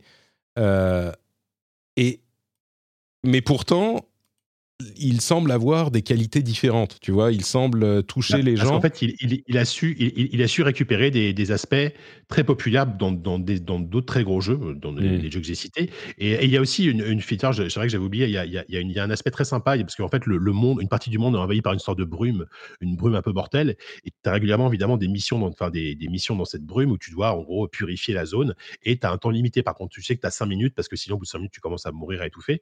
Et, et ça, ça donne aussi une dynamique en- supplémentaire euh, aux quêtes. Mm. Tu dois te dépêcher, mais en même temps, tu, tu dois quand même trouver les, les bons objets, etc. Et euh, c'est hyper, hyper malin. Voilà, c'est vraiment le- l'exemple typique du jeu qui euh, a réussi à reprendre plein de trucs qui marchent ailleurs, en faire un, un mix, un, un mélange qui peut paraître complètement euh, indigeste, mais qui Mm. finalement donne un résultat très, très, très, très agréable, très, très, très bien fait. Quoi. C'est donc Donc, euh, Enshrouded. Le, c'est la deuxième, le deuxième succès de l'année. Ouais. Euh, et vraiment, mais ce, Ouais. ce, ce paravoile, quelle idée, de, quel design de génie. Euh, tu te rends compte qu'avant le paravoile, il n'y avait pas. Ouais. c'est tellement. Il n'y avait pas de moyen dans un jeu de traverser le monde de haut en bas. Il fallait genre un point de téléportation ou un. Est-ce qu'il n'y avait pas de. Si, je pense que dans. Alors, tu, tu crois que c'est Zelda le premier qui a fait ça? Parce qu'il y, il Ah il y avait bah. Just Cause avant, où tu- je pense que tu pouvais un peu faire Oui, mais c'était pas tout à fait pareil, Just Cause. Euh, Just Ouais. Cause, tu avais un parachute que tu pouvais déployer n'importe quand et tu t'en servais pas. Enfin, c'était pas conçu pour te déplacer dans le monde quand tu avais. Oh, si, remarque, peut-être en le disant, je me dis. je crois, je euh, crois que Far, Far- Cry le faisait aussi, mais disons Ouais. Zelda l'a vraiment popularisé. Quoi. et puis, euh, ouais, la, la euh, en, un. C'est comme le double saut, tu vois. Le paravoile, c'est comme le double saut. C'est un truc. Et peut-être que Just ça. Cause le faisait autant, c'est possible, mais qu'il est moins connu parce que. Qu'il est moins connu. Peut-être. Bon, bref.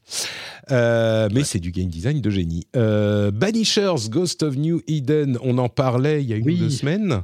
Je crois que Euh, c'est c'est SK qui, était, qui, qui l'attendait euh, vraiment énormément. Je, alors, je- alors, j'ai pas écouté, je sais pas si elle a aimé, elle, mais bah, Comme- comme alors, en général, attends, on est- on est- en on est- parlait? on Qui nous on en n'est jamais parlait d'accord je- avec Escarina. c'est un jeu. Euh, C'était, c'était bah, Thomas Merreur qui nous en parlait il y a deux semaines. Ah, c'est demain, ok. Ouais. Euh, écoute, alors, euh, je vais pas donner un avis définitif parce que j'ai- que quelques heures de jeu au compteur, même si j'ai quand même bien avancé. J'ai vu quand même, en tout cas en termes de gameplay, de propositions, je, pense avoir vu l'essentiel. Euh, je, je, je vais pas refaire le pitch, mais voilà, c'est un, euh, jeu où tu incarnes un, couple de, chasseurs de fantômes entre guillemets dans la Nouvelle-Angleterre, donc euh, l'Amérique, on va dire naissante la fin du XVIe siècle, je crois, un truc comme ça, c'est en 1500 et quelques. Pardon, 1600, je, plus. regarde la chatroom, on nous rappelle que c'est en early access Enshrouded, je sais plus si tu l'as dit, il y a, Ah que- oui, il y c'est a que vrai, la moitié de la, carte. C'est de lit. Ah, il y a que la moitié de la carte. Oh, bah, de toute façon, je, suis loin d'avoir tout exploré. Et, vu- et, et vu la taille de la carte, déjà la moitié de la carte, je pense que ça, ça occupe pas mal. Quoi. Mm. Mais c'est vrai que c'est de leur lit access, effectivement.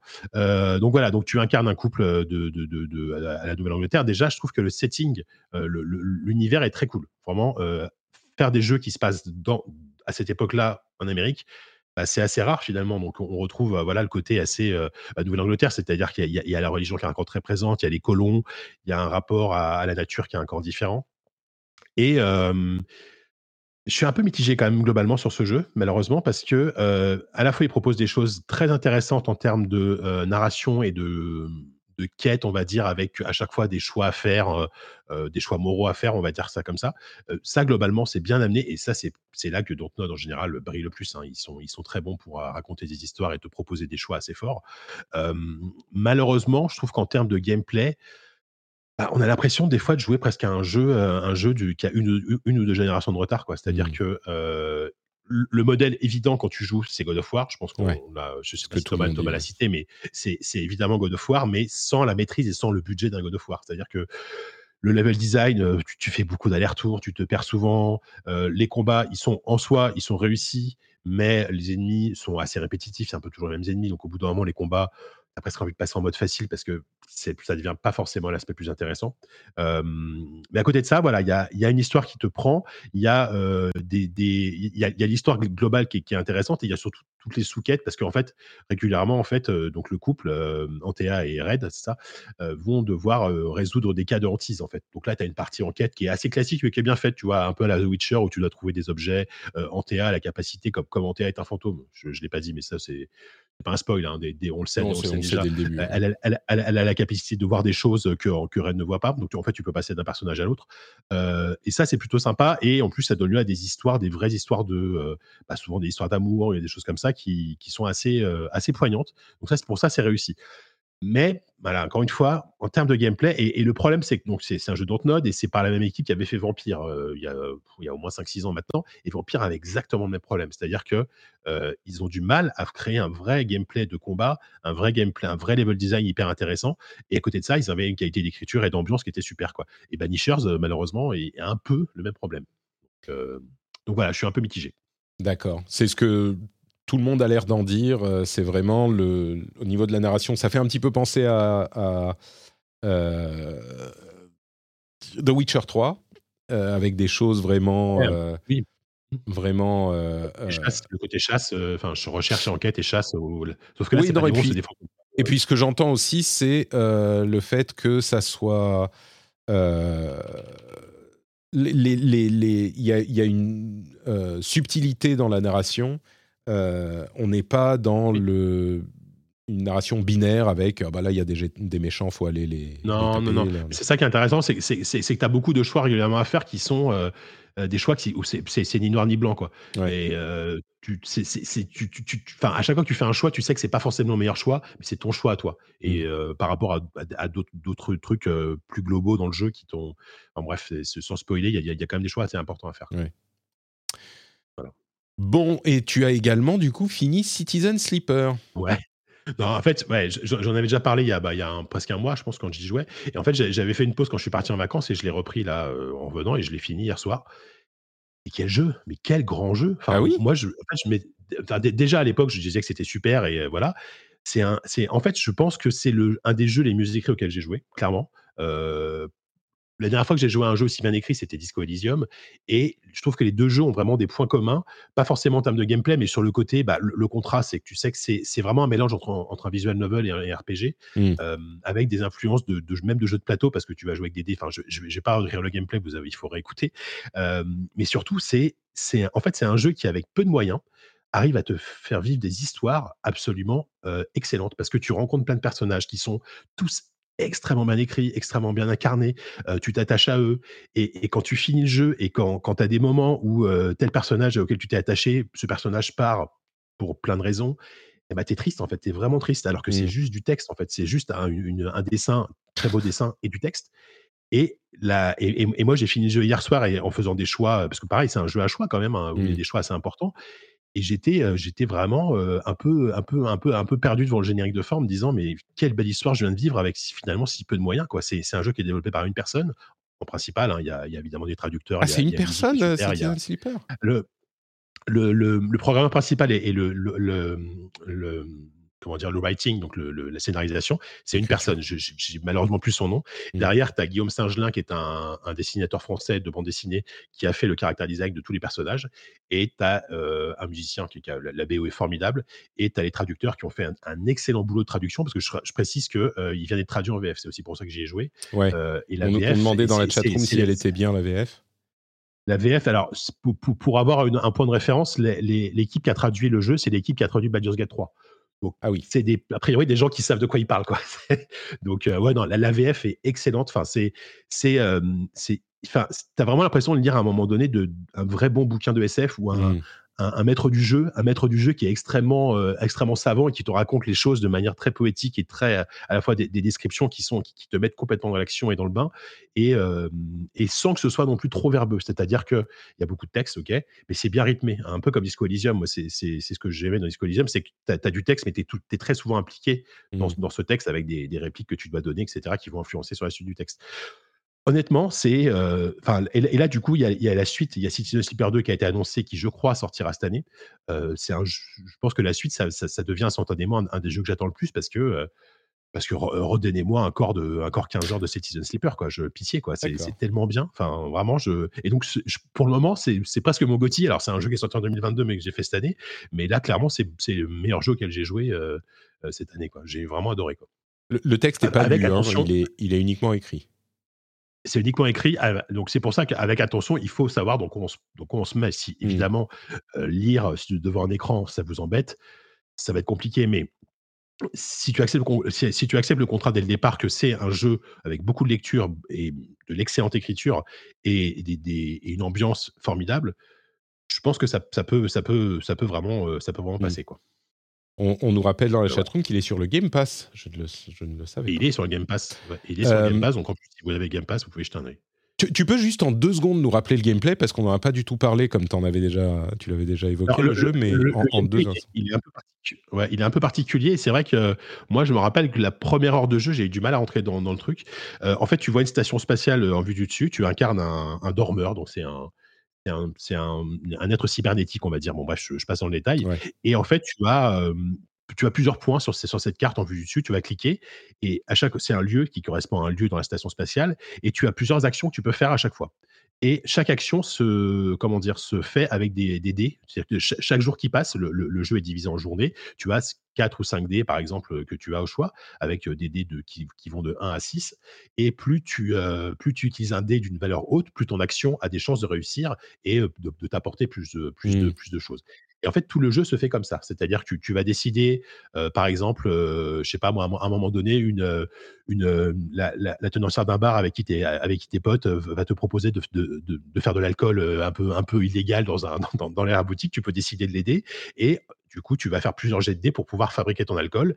Et une, une fois que tu as fait suffisamment de jets de dés pour arriver à fabriquer cet alcool, bah tu, ça, ça va déclencher un événement supplémentaire et, et ça va creuser tes relations avec les personnages.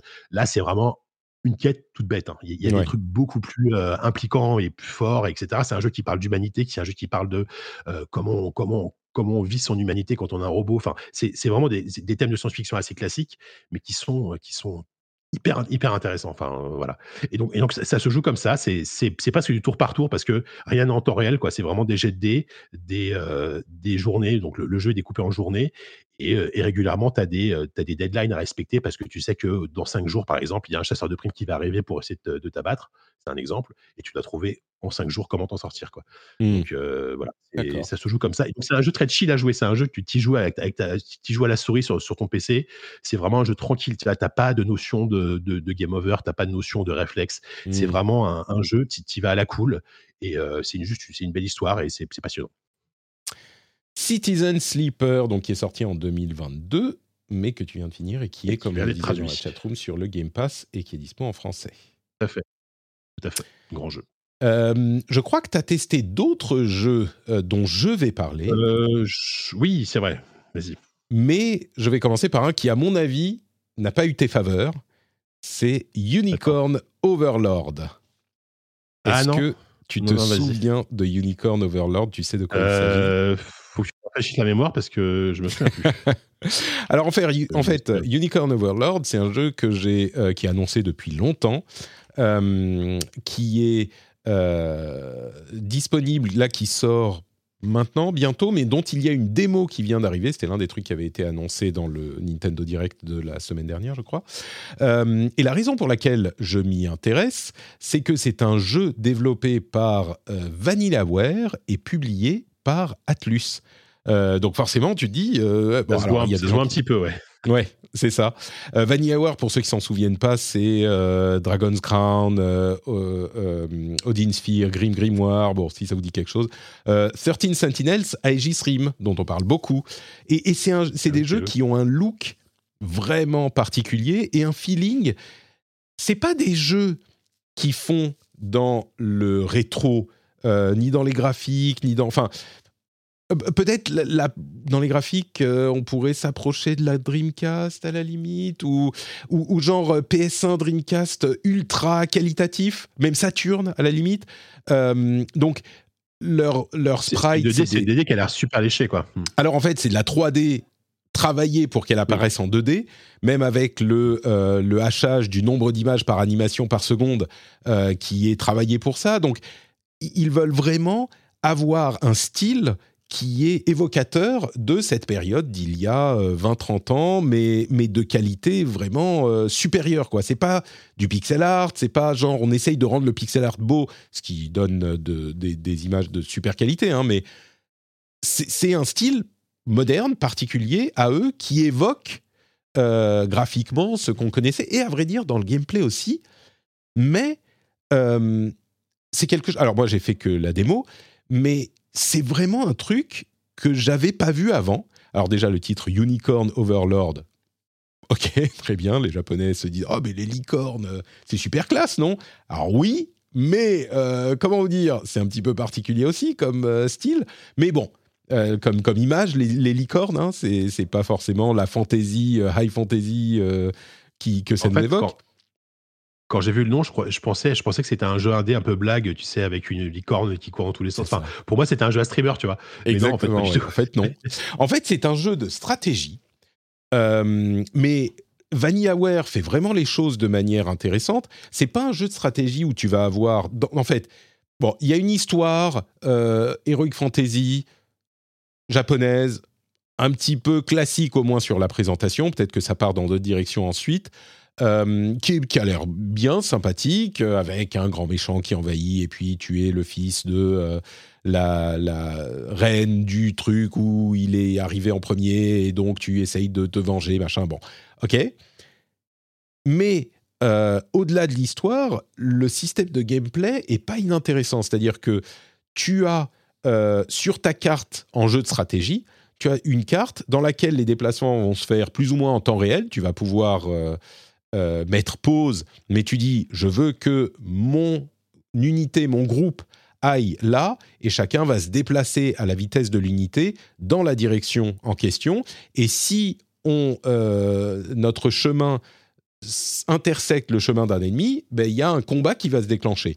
Et dans les jeux de stratégie habituels, les combats, c'est du tour par tour, et tu as ta case, euh, enfin ta, grille, et tu vas déplacer les, ennemis, les, unités de temps de, euh, de euh, cases, et ils ont une portée pour leurs armes de temps, et tu vas pouvoir donc jouer comme ça pour essayer de gagner le combat. Là, c'est pas du tout ça.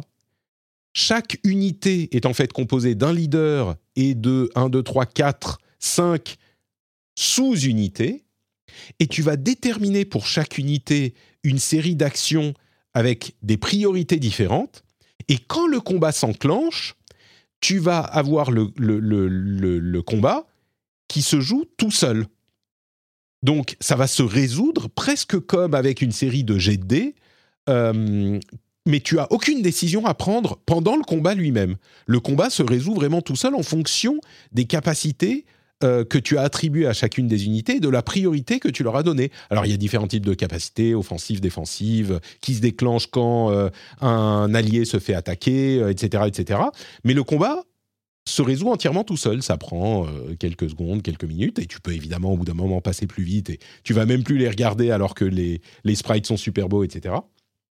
Euh, mais, mais, donc, c'est un, truc qui est vraiment original. Chaque unité, donc, c'est en fait jusqu'à six unités différentes.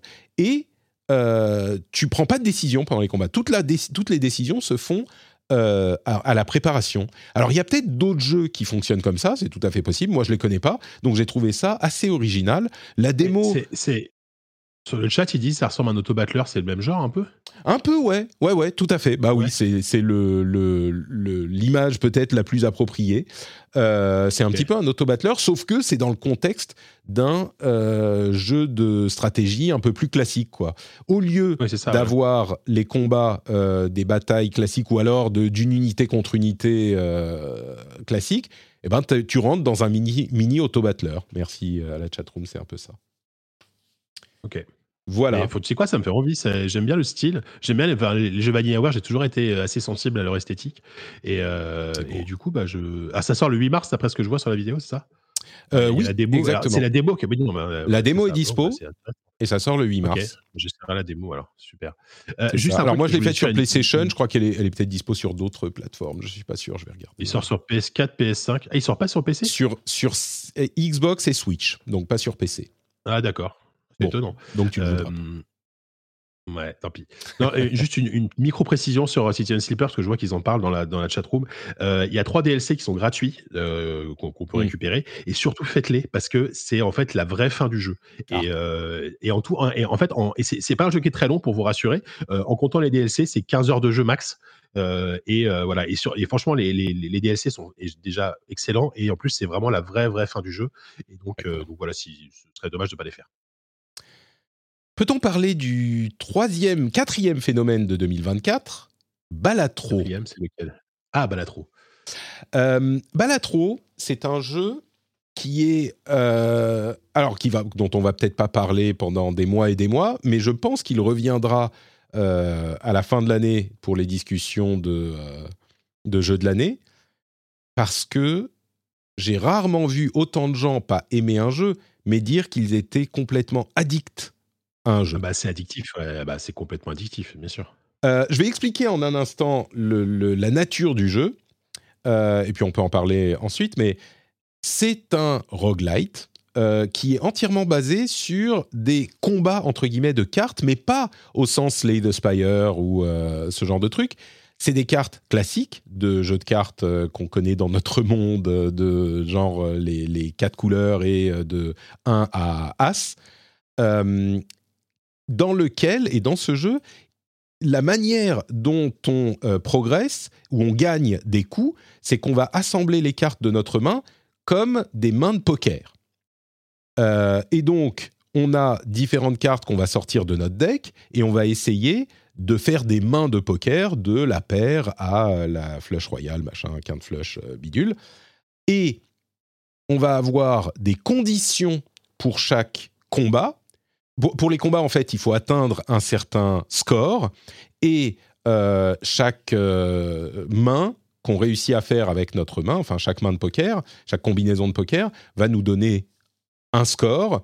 Plus c'est une grosse main, plus c'est un gros score, et on va avoir des multiplicateurs en plus de ça. Et s'ajoute à ça donc euh, des règles, des bonus, des jokers à chaque run qui vont faire que les scores qu'on va faire au départ, ben, on va devoir faire 100 points par exemple, et euh, au bout d'un certain nombre de, de, combats dans le run, il va falloir atteindre un million, deux millions, enfin des trucs euh, de fou. Et donc on a à la fois cette mécanique euh, du roguelite qui fait que on va accumuler des bonus pendant notre run, et en même temps un petit peu de, euh, je parlais de euh, la joie des microtransactions qui font euh, des petits shots d'adrénaline de, et des designs d'unités. De, Pardon, pas d'unités, mais de, de. Comment dire de, UI qui font super cool. Un petit peu de casino. Alors, pas de casino, mais de poker. Mais il y a cette esthétique un peu casino quand même dans le truc avec les cartes, l'ouverture de pack. c'est pling, pling, pling, pling vous avez gagné, machin. Bon, il y a un petit peu de ça aussi. Euh, mais du coup, les mécaniques sont très bien faites et il y a énormément de gens qui n'arrivent plus à ne, à ne pas jouer, à s'arrêter en fait euh, de ce jeu, de jouer à ce jeu. C'est difficile. Beaucoup de gens l'ont décrit comme ça et on comprend pas vraiment de quoi il en retourne avant d'y jouer. Il y a une démo qui est disponible, donc vous pouvez y aller. Euh, est-ce qu'il t'a plu, Balatro? En fait, c'est un jeu que j'ai sécurisé l'essayer parce que moi, là-bas, j'aime beaucoup le poker, euh, mais je n'aime pas les trading card games. Hmm. Euh, du coup, je me suis dit, je vais quand même l'essayer. Euh, j'ai fait quelques parties et je pense que c'est trop TCG pour moi. Enfin, c'est trop deck building, c'est trop deck building pour moi en fait. C'est-à-dire qu'effectivement, assez rapidement, tu comprends que il faut quand même avoir un deck de cartes, il faut avoir des cartes spéciales, etc. Il faut, faut, passer du temps à, à choisir ton deck.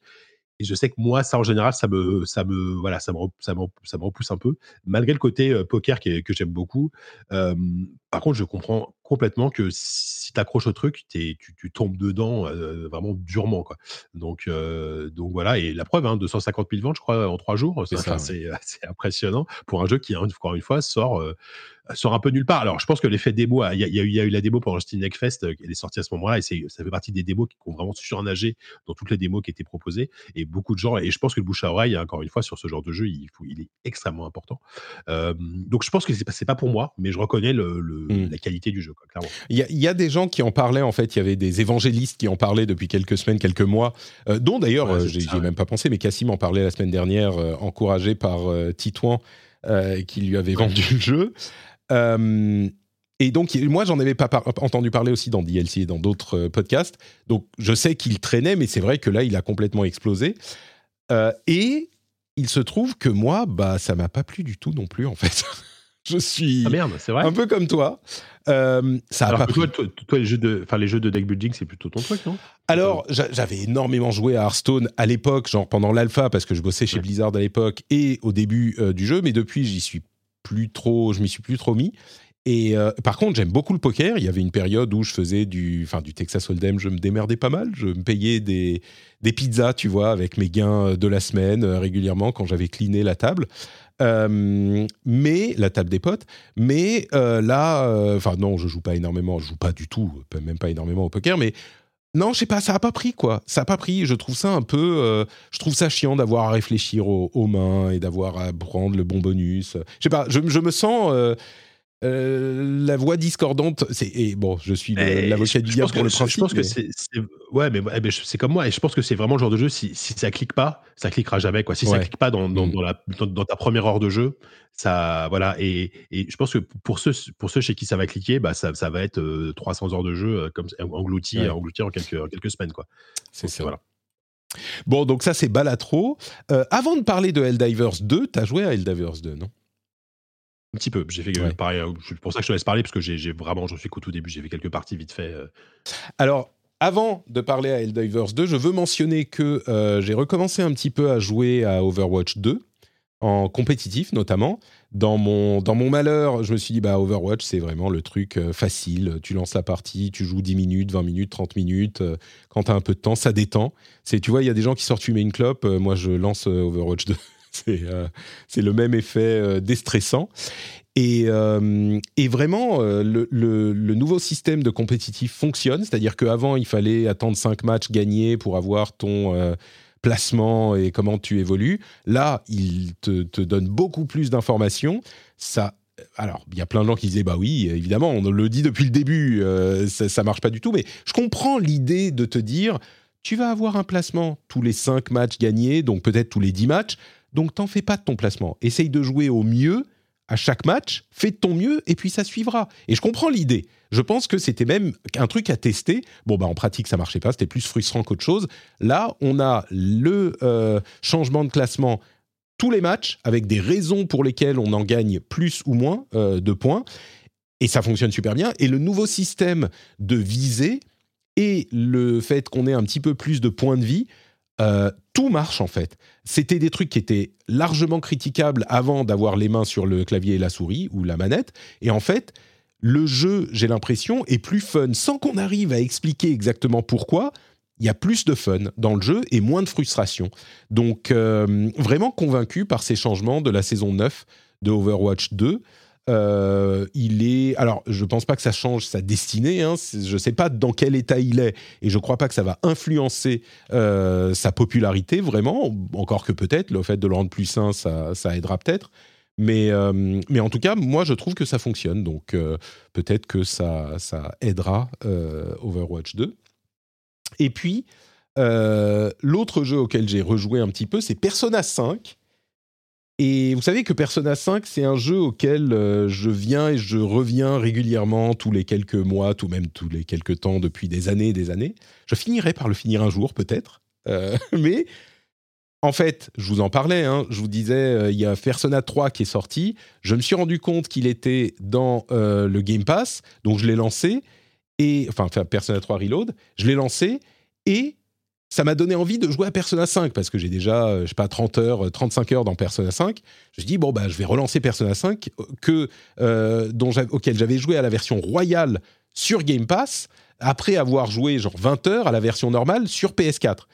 Et comme il était en Game Pass, je me suis dit bon bah je vais me relancer, je vais jouer à la version royale. Sauf que là, il y a quelques semaines, quand j'ai voulu le relancer, je me suis rendu compte qu'il n'était plus dans le Game Pass.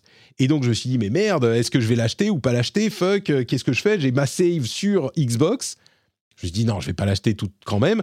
Et puis finalement, euh, bon, euh, je me dis, allez, j'ai besoin de moments pour de moments de calme la semaine dernière en particulier. J'ai besoin de, de, de, me reposer un peu.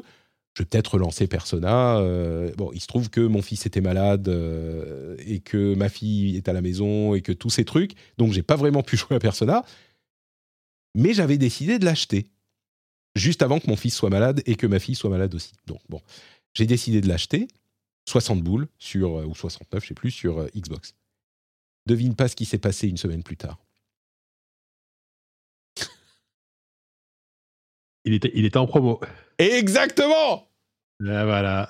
On m'en veut Coup de pelle euh, Promo à combien? 20% ou 50% 50% Il était à ah, moitié ah, prix et tu sais quoi sur, le, sur le Discord, il y a des gens qui vont dire Ah ouais, euh, tu devrais peut-être attendre la promo, euh, ça arrive de temps en temps. Je dis Mais attends, le 3 vient de sortir ils vont avoir le buzz du 3, ils n'ont pas besoin de euh, recréer du buzz avec une machin. En fait, non, j'étais débile, évidemment, avec le buzz du 3. Peut-être qu'il y a des gens qui s'intéressent au 5, donc ils le font en promo une semaine après la sortie.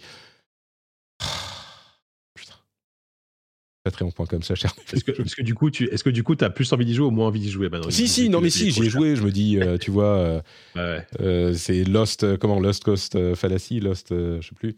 J'ai déjà payé de toute façon, c'est fini maintenant. En tout cas, mais euh, vivement, le, vivement le rendez-vous jeu euh, numéro 1300 pour que tu nous dises que tu as enfin fini Persona 5. oui, on, attend, on attend. Bon, bref, ça c'était le petit détour Persona 5. Helldivers 2, c'est le euh, troisième succès surprise de l'année 2024. C'est un jeu qui est publié par PlayStation, des PlayStation Studios, mais le studio n'appartient pas à Sony, je crois, si? Je sais même plus. Tout à fait. Je ne sais hein. plus comment s'appelle le studio, mais je suis presque quasiment sûr qu'il n'appartient pas à Sony, effectivement. Ouais, c'est ça. et du coup, euh, c'est Arrowhead Game Studio. et c'est un jeu qui est sorti du coup sur PlayStation et PC en même temps.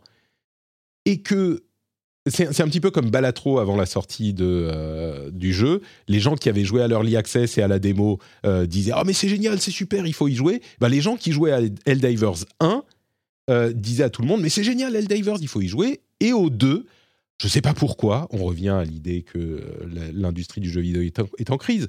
Un succès incroyable, avec des chiffres, alors ils, sont, ils étaient dans le top 10, je crois, du nombre de joueurs simultanés. c'est un jeu...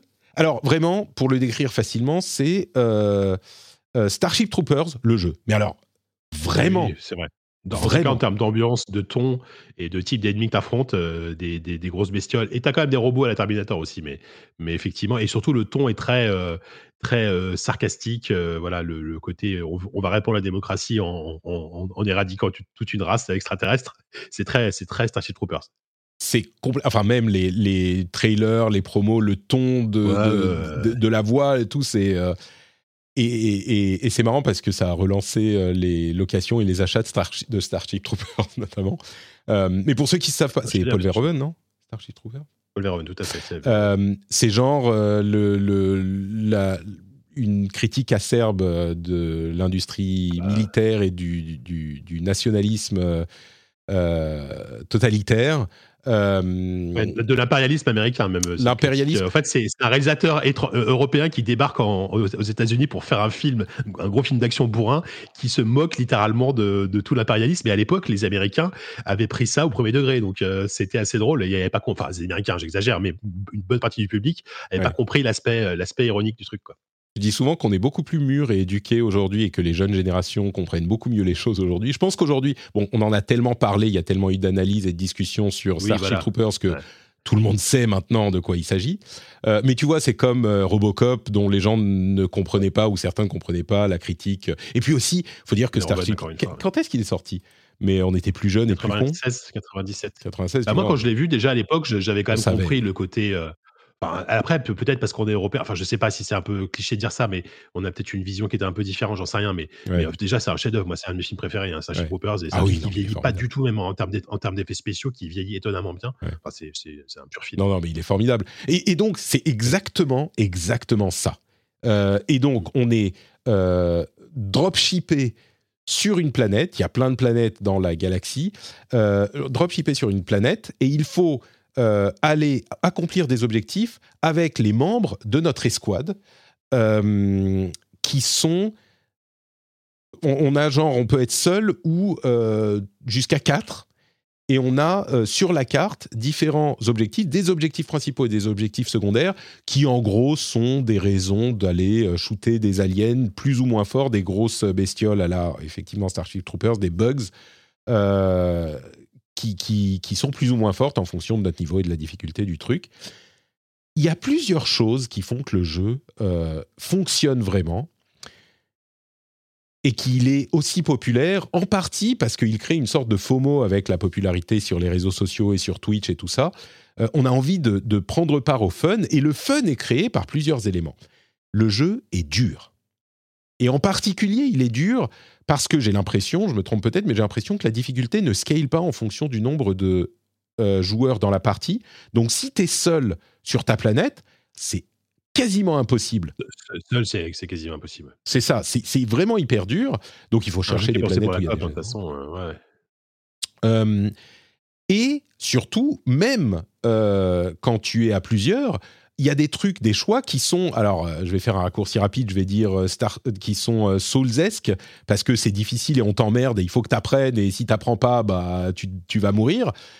comme par exemple, bah, quand tu as très peu de munitions et quand tu recharges, ça prend un moment de recharger et mm, tu vas mm. perdre toutes les munitions que tu avais dans ton clip que tu, que tu lâches. Ce Contrairement à tous les TPS, FPS où tu passes ton temps à recharger, là, il faut attendre d'avoir genre une balle ou zéro balle pour recharger, sinon tu perds, euh, tu perds 4 balles si, si jamais tu recharges alors qu'il te reste 4 balles. Quoi. Et t'en as pas beaucoup des balles, t'as genre 5 chargeurs et euh, si, Tu, si tu. Euh, ça te prend quoi, une minute de tir et après, il faut que tu chopes euh, plus de chargeurs, que tu appelles un, truc de, ravitaillement, il y a un système de, ravitaillement. De, il y a je ne sais plus comment on appelle ça, les, avantages, je crois, tu peux, que tu peux appeler, qui, est, super malin d'ailleurs. Et en plus, ça nécessite des combinaisons de touches, euh, genre au bas gauche-droite pour appeler. C'est assez malin parce que dans, dans, le feu de l'action, ça te stresse. Et donc, tu essaies de faire ta combinaison et tu te dépêches et tout. Mais alors, il faut expliquer. Il faut expliquer. Il y a des trucs qui peuvent être envoyés d'orbite. Et pendant que tu es en train de jouer, tu appuies sur R1 et pour choisir, pour sélectionner le package que tu vas recevoir d'Orbit, il faut faire une combinaison de direction. Un, Konami code. Voilà. il faut faire une combinaison de euh, haut, bas, gauche et droite sur la croix directionnelle. Et euh, c'est des trucs qui font 8 directions. Euh, ça, peut être de 3 à 8, on va dire. Donc tu appuies sur R1 et tu fais haut, haut, droit, bas, bas, gauche, gauche, droite. Et, et dans le feu de l'action, quand tu es en train de te faire pourchasser par des, des, les robots communistes ou les bugs, euh, bah, parfois, tu n'y arrives pas du tout, ou tu essayes. Quand tu euh, dois accomplir un objectif, tu dois parfois t'approcher d'une console et faire la même chose, faire haut, bas, bas, gauche, gauche, ou alors euh, orienter, toujours avec la croix directionnelle, un truc de scan au bon endroit sur la grille, pendant qu'il y a tous les ennemis qui sont en train de te sauter dessus. Et ce stress est omniprésent dans le jeu. J'ajoute à ça le fait qu'il y a du friendly fire. Donc tu peux. Et ça, c'est génial aussi, c'est une super idée. C'est ça c'est que ça rend des moments. Il faut que tu fasses attention où tu te places parce que si tu passes devant ton pote qui est en train de tirer, eh ben tu te prends une balle dans la tête et euh, c'est foutu. Euh, et, en plus, donc parmi les packages que tu peux appeler d'Orbit, il y a évidemment tout ce qui est euh, bombe guidée au laser, tapis de bombe qui va ratisser large. voilà, un, tir, un tir orbital en fait qui va bam, qui va exploser tout, tout un, tout un pool d'ennemis euh, d'un seul coup. C'est ça. Et si t'as un pote qui est là-bas, limité. Euh, et t'as as un cooldown, t'as un cooldown évidemment, tu peux pas les, tu peux pas les invoquer autant que tu veux. Et si t'as un pote qui est là, effectivement, oui, c'est une mauvaise idée.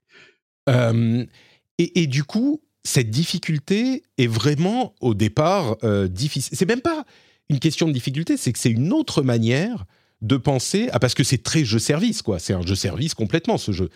Et généralement les jeux service c'est un petit peu plus euh, un petit peu arcade. Tu vas pour t'amuser pendant tes 10, 20, 30 minutes, 2 heures. Euh, tu tires des ennemis et puis surtout les looter shooters. Tu tires partout et puis tu te déconnectes et tu t'es amusé. Là, il faut que tu sois concentré sur le truc et c'est une autre manière d'appréhender ce genre de truc quoi. Euh, je me demande si ça t'a fait le même effet. Genre au début, tu t'es fait exploser et tu t'es mis, attends, mais qu'est-ce que je fais mal, fait, quoi euh, les, les, les toutes premières, les, j'ai dû faire deux, deux parties vite fait euh, en solo. Et j'ai vite compris que bon, en solo, c'était pas, euh, c'était très difficile et c'était moins intéressant.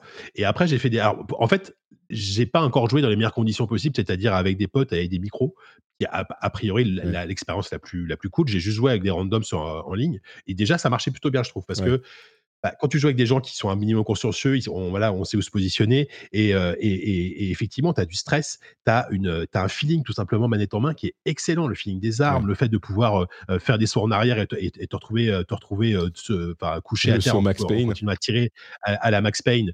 Bah, c'est super jouissif tout simplement. Et tu as un sens du rythme, du pacing en fait dans l'émission qui est extrêmement bien retranscrit. Ce qui fait que pour moi, un, un- un- un des derniers jeux à avoir réussi à un truc aussi, aussi bien, bien dosé, c'est un, c'est un Left 4 Dead où tu vois, c'est un Mm. Warhammer. Ouais. euh, comment s'appelait ce jeu Coop Warhammer euh, Je sais plus. euh, Vermintide, voilà, Vermintide Oui. 1 et 2, qui, qui était inspiration Left 4 Dead, etc. Bah, Il y a un peu de ça, en fait. Tu retrouves régulièrement des vagues d'ennemis où tu as vraiment as des moments d'intensité et tu as évidemment le, le moment final où tu dois te- te- t'extraire de, la- de la zone. Donc, tu appelles une navette et évidemment, tu as un compteur, t'as- je sais plus si c'est une minute 30 ou deux minutes, où tu dois tenir pendant deux minutes alors que tous- tous les ennemis arrivent sur toi Ouais. et là courir jusqu'à la, jusqu'à la navette pour t'enfuir. C'est des moments absolument comme, comme, comme un, jouissif. comme un extraction shooter. C'est des moments assez, assez chouettes. hein. Et alors que j'ai fait, euh, encore une fois, en, en ligne, enfin, avec des gens, j'ai dû faire deux, trois parties. Quoi. Donc, j'ai pas, c'est pour ça que je, j'ai, j'ai- Mm. je pousse pas très.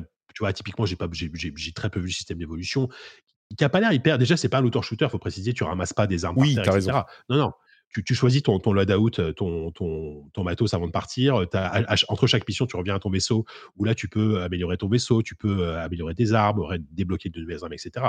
Mais en jeu, euh, et c'est ça que j'aime bien aussi, c'est que c'est, c'est un jeu qui va à l'essentiel, en fait, finalement. Une fois, une fois en tout cas que tu es sur la map, euh, c'est vraiment c'est très simple en fait le finalement le gameplay. Tu Ouais. suis l'objectif, tu tout est expliqué de manière très très fluide et, euh, et tu t'amuses juste euh, immédiatement. En fait, c'est un plaisir immédiat qui malgré tout a quand même une certaine profondeur. En Et- tout cas, sur le- ressens en tout cas. sur le fait de euh, jouer avec des gens, euh, en fait, il y a beaucoup d'éléments coopératifs et ça me faisait un peu peur parce qu'on m'avait prévenu sur le Discord que, que c'était le cas.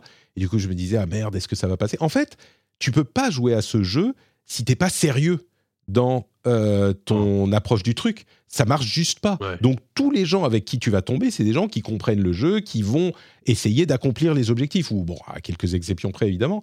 Euh, donc, donc c'est pour ça que ça fonctionne en fait.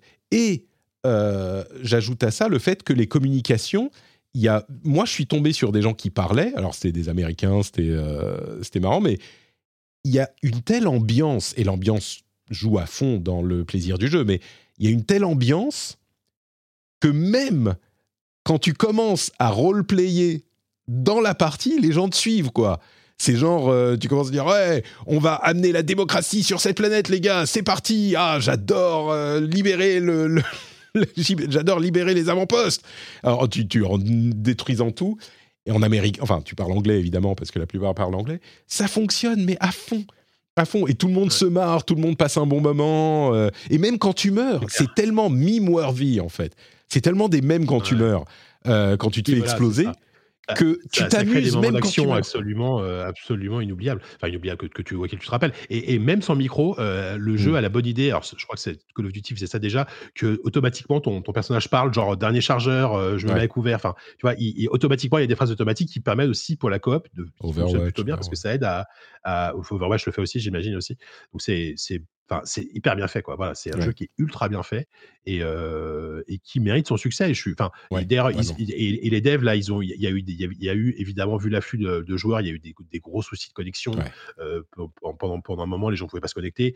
Les devs bossent Là, ça va avis, mieux. comme des comme des brutasses pour euh, pour régler tous les problèmes. Il y a, il y a des mises à jour quasiment tous les jours. Enfin, il y a un suivi qui est qui est aujourd'hui est assez exemplaire. Euh, et je pense qu'effectivement, il y a le potentiel pour avoir un, Sony tient enfin son jeu service. On a. Même si c'est pas un studio Sony, mais, mais euh, si tu veux, les, les- ils ont. euh, voilà. Bah, après, on va voir Alors ce que moi, ça sur le long terme. Mais Ouais, j'irai peut-être pas jusque là. C'est- Je sais pas combien de temps ça va tenir ce jeu, hein, euh, en- en- à Ah, ce voilà, niveau de ça popularité, tu vois.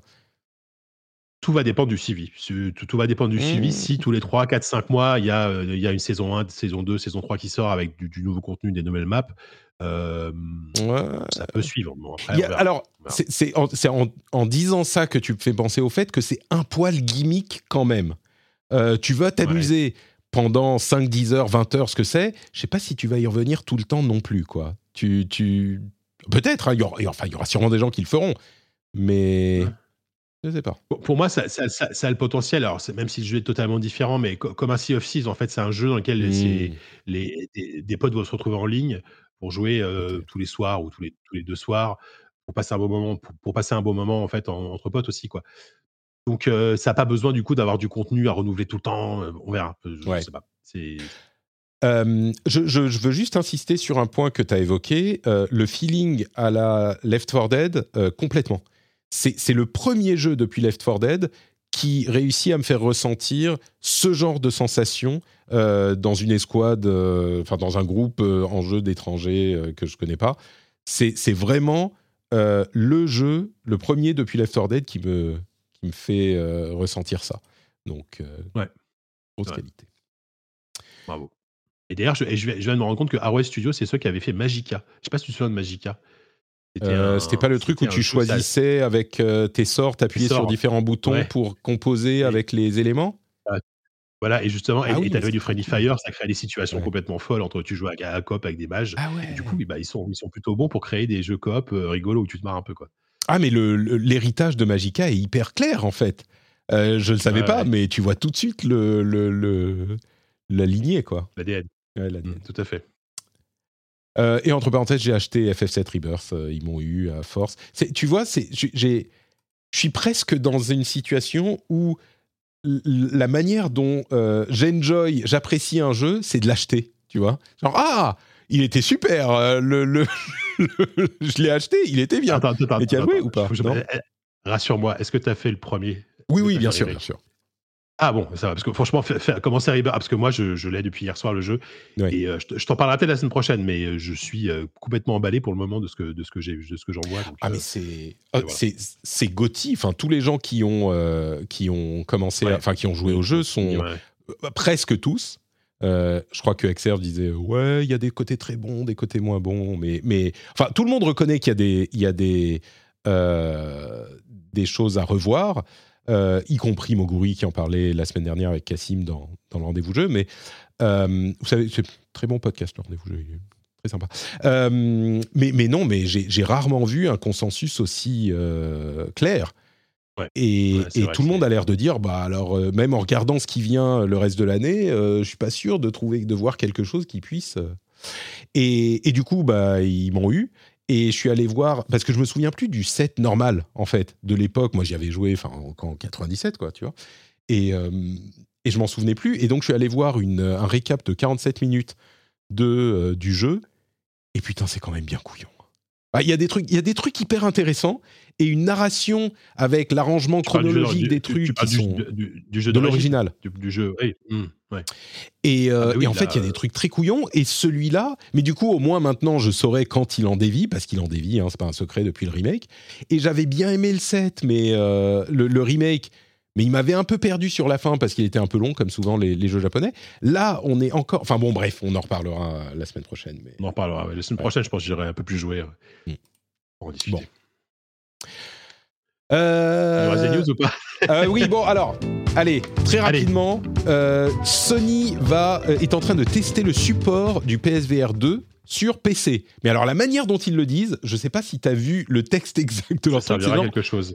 Euh, nous allons permettre aux, aux, utilisateurs de PSVR 2 d'ajouter des jeux PlayStation aux jeux qu'ils apprécient en plus des jeux. Alors, est-ce que c'est pour dire que. pas dire qu'il le branche sur PC.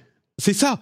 Euh, est-ce que c'est pour dire euh, les jeux, l'essentiel c'est pour PlayStation 2, hein, et c'est une traduction bizarre des execs japonais qui voulaient pas qu'on dise. PlayStation 5.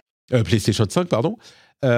donc c'est pour garder le focus sur la PlayStation 5, ou alors est-ce qu'ils vont vraiment genre sélectionner les jeux qui vont être jouables sur PSVR 2 quand tu le branches sur ton PC, ou est-ce que ça va être un truc de streaming et donc, enfin bon, on n'en sait rien, mais ça devrait arriver en 2024. Bon, très bien. Mm. Euh, Microsoft est en train de développer le Direct SR. Vous savez ce que c'est Direct SR C'est euh, super résolution, vous avez des LSS, machin. Et eh ben ça sera intégré à Windows, donc tous les développeurs pourront l'utiliser, ça sera cool. Euh, Project L s'appelle 2XKO. C'est ce que c'est Project L? Le jeu de baston de, de, de Riot, mais c'est parce que j'ai vu le conducteur avant, sinon ah, j'aurais pas su. D'accord. bon, bah, 2XKO, il s'appelle. Euh, il y a plein de gens qui ont dit Ah, mais c'est un nom débile, machin. En fait, c'est un nom suffisamment original pour qu'on le retienne, je trouve. Et euh, dans quelques mois, personne ne, se préoccupera du fait que. Enfin, est-ce que c'est bizarre ou pas, 2XKO euh, moi, je trouve ça pas mal. Et bon, bon par contre, on n'a pas eu d'infos. Enfin, ils, veulent le, lancer l'année prochaine et une bêta. Le trailer qu'on voit, c'est un truc qui avait été diffusé C'est pas nouveau Non, non, non. C'est un nouveau trailer, mais il n'y a pas de nouveau perso, pas de nouveau système. Ah, d'accord, ok. Donc. C'est plutôt propre hein, visuellement, je trouve. Hein. Ah ouais, c'est beau, c'est beau. S'il y a quelqu'un chez Riot euh, qui m'écoute et qui veut me mettre sur la bêta, euh, je suis pas contre. Je connais euh, quelqu'un chez Riot si tu veux, je te remettrai en contact. Little Devil Inside n'est pas mort. Et je t'avoue que en voyant les réactions de tout le monde qui disait oh enfin on a des nouvelles de Little Devil Inside c'est super c'est trop cool je souviens même pas je me souviens pas du tout de ce qu'est Little Devil Inside. J'ai regardé je me dis ah bon mais c'est ok. Tu tu ça qui est marrant c'est bah, en fait, pour, pour moi, euh, quand, quand je, pensais qu'il parlait de Devil Inside, qui était un jeu euh, des années 2000 où tu, tu c'était une télé-réalité où tu affrontais des démons. Je sais pas si tu te souviens de ce jeu. Mmh euh, c'était ça, mais c'était pas ça a priori. Donc, non, mais je, honnêtement, je sais même pas pourquoi on en parle en fait. Mais ouais, mais on en parle parce que tout le monde en a parlé. Parce que j'ai vu pendant deux jours, ah super, il est pas mort, il arrive, il arrivera à un moment ce jeu. Et je regarde et je me dis mais qui, est de. Après ça, c'est, ça, a l'air d'avoir un univers sympa, mais mais tu sais quoi voilà, je... Pour finir de me faire des ennemis partout, c'est du pignolage de l'indé, ce truc. Allez, allez, ah, là, là, tu vas trop loin, Patrick. Là, franchement, autant ton discours de droite là sur le la jeu vidéo, je mais là, non, non, c'est pas possible. non, mais c'est un jeu, c'est un jeu qui est un RPG en euh, tilt shift avec euh, un graphisme un petit peu genre euh, stop motion. Ok. Ouais, ouais. Bon, alors peut-être qu'on en sait plus, hein, je suis méchant, mais sur le trailer, ça me dit, j'ai pas l'impression. Il a un look particulier, c'est sûr. Mais du coup, bon, non, j'en sais rien, ça se trouve, il est très bien, je, fais, je fais chier pour le principe. Euh, Kemuri, par contre, alors un truc qui m'a parlé. Euh, tu te souviens de ce qu'est Kemuri? Euh, pareil, j'ai découvert le truc en regardant le conducteur, donc non, je sais plus. C'est le premier jeu de Unseen, le studio, le nouveau studio, enfin le studio de Ikumi Nakamura. Euh, qui est célèbre parce qu'elle a fait la, la pitre au, à l'E3 et au Game Awards, euh, et qu'elle est accessoirement une développeuse vétéran de l'industrie japonaise. Et autant en regardant le premier trailer, je me disais, oh peut-être, pourquoi pas, ça a l'air intéressant. Autant avec ce Dev Diary, ce carnet de développeurs, bon sang, qu'est-ce que j'ai envie de jouer à ce jeu? Ou en tout cas d'en savoir plus. Euh, c'est un jeu qui est donc dans un environnement urbain japonais, très très japonais, avec euh, du folklore japonais, des sortes de ninjas des temps modernes, et une équipe de développement hyper euh, diverse, avec des gens de plein de pays différents. Et, enfin, je sais pas, mais la réalisation, je sais pas qui a réalisé ce carnet de développeurs, mais c'est des génies. J'adore cette équipe maintenant. Je suis devenu un fan de Unseen, le studio, alors qu'ils sortent de nulle part, que j'ai vu six minutes sur leur truc, quoi. Et, et, du coup, on va bien pouvoir me dire que euh, autant euh, Little Devil Inside, c'est du pignolage d'indé. Moi, c'est du pignolage de euh, Japon. parce que de Weeb. complètement. complètement, complètement. Bon, le jeu a l'air vraiment très cool. Enfin, l'ambiance du jeu. C'est beau, hein. Le, style visuel et tout est stylé. Mais c'est quoi? C'est un jeu d'action C'est un jeu style de jeu? D'accord, ok. Genre, t'es, es une sorte ah de ninja des temps modernes qui se balade dans, le, dans Tokyo et quand tu fais ton petit signe genre de télé, de framing, de, réalisateur, tu peux voir des trucs, le monde caché des euh, bakemono ou des, euh, tu vois, dans le, dans le monde et tu dois les combattre et, euh, et c'est l'animation, le, le, le, le, style néon, enfin bon, c'est, c'est fou quoi ce jeu. Bref, pignolage de Weeb, j'assume complètement. Euh, bon, il y a Call of Duty qui va arriver sur smartphone en mars. Euh, Warzone. Oui, Warzone, Warzone, tout à fait. C'est déjà Call of Duty, oui. Kingmaker, c'est un jeu où tu joues un. C'est H euh, Army of Darkness. Tu joues un. Attends, je, peux, je, peux, juste raconter le trailer parce que franchement, c'est génial. Parce qu'en en fait, au début, les, les, les, 20, les 15 premières secondes, tu vois euh, des armées qui se battent, tu vois voilà, des, des grosses, euh, des grosses armées. Tu te dis, bon, bah, c'est un, un jeu à la, à la Kingdom Come ou à la. À la ah, j'ai un autre jeu en, tête, mais je sais, bref. Et au bout, de, au bout de 20 secondes, t'as une voiture, une énorme voiture qui débarque et qui défonce tout le monde dans la, qui défonce l'armée. Les, armures volent, c'est n'importe quoi. Et juste après, tu vois un, mec en TPS avec un fusil à pompe qui tire sur les. Et t'es là, tu te dis mais qu'est-ce quoi? Qu'est-ce que c'est que ça? Alors franchement, franchement, le trailer est super fun. Après, soit c'est un chef-d'œuvre et ce sera le Gotti, soit c'est un jeu à gimmick pour streamers et euh, tu, ils vont, les, streamers vont y jouer deux heures et, on l'aura oublié juste après. Mais, franchement, le trailer, il est, il est rigolo. Il est rigolo. Et, tu sais, le titre Kingmaker, c'est genre, est-ce que tu, l'idée, c'est vraiment, tu es un euh, soldat moderne avec ton armement moderne et donc tu vas essayer vraiment euh, stratégiquement d'influencer les conflits médiévaux ah dans un, dans un jeu de stratégie intéressant. Et du coup, toi, tu vas être sur la carte, genre le, le, le, le, comment dire, l'envoyé divin qui va faire euh, basculer la bataille parce que tu arrives avec tes fusils à pompe et tes lance-grenades. Euh, et il y a un layer stratégie et tes fusils de sniper, tout ça. Ou alors, effectivement, est-ce que c'est que bon bah tu t'amuses en, en bah, C'est ça. En fait, ce, que tu décris là, et c'est le jeu, j'ai oublié, c'est Mountain Blade. Tu t'es dit, est-ce que c'est un jeu à la mm. Mountain Blade avec de la stratégie et tout? Honnêtement, je pense que c'est juste un jeu d'action débile, enfin concon. Euh, après. Euh, et peut-être que ça va être un jeu multi, j'en sais rien, tu vois. Ce serait marrant qu'il ce soit un jeu multi, euh, genre chevalier versus versus gros bourrin, tu vois, enfin versus Gatling, quoi je sais pas. en mm. tout cas, le trailer fait son effet. Après, il faut derrière que ce soit un, que soit. derrière qu'il y ait un jeu, tout simplement. Voilà. Vous pouvez le wishlister sur Steam. Euh, il y a euh, Sifu, on en parlait tout à l'heure, qui est sur le PS Plus, 3 euh, millions de ventes. C'était un super jeu que j'ai beaucoup aimé. Vous pouvez aller y jouer si vous, avez, si vous êtes abonné au PS Plus. c'est un jeu PS Plus pour mars. Et on a les premières images de Borderlands, le film. Et vous savez quoi? Mm. Ça a l'air pas mal. Enfin, ça a l'air Borderlands. Après, il faut aimer Borderlands. Mais pas mal, non? Je sais pas. Je suis, enfin, disons que franchement, j'aime Borderlands, j'aime bien, euh, j'aime bien, j'aime bien le gameplay, j'aime l'univers, j'assume aimer l'humour euh, concon de Borderlands, mm. mais en film, je sais pas si ça va marcher. Mm. Euh, et, ce côté Mad Max, Mad Max avec des proutes, tu vois, c'est bah, c'est un peu ça. Hein. c'est la pression. Et en fait, ce qui me fait peur, c'est ça. En fait, voilà ce qu'on va faire, c'est par les, par les producteurs de Uncharted et Venom, qui sont quand même pas non plus des chefs-d'œuvre, tu vois. Et de Spider-Man, bon, ok, pourquoi pas. Donc, je vraiment je et bon il y a Jamie Lee Curtis que j'aime bien il y a Kate Blanchett ok le casting est sympa mais euh, au mieux ce sera un truc concon et un peu un peu défouloir ce, qui, ce qui de toute façon ce qui est, ce qui est, ce qui est déjà Borderlands hein.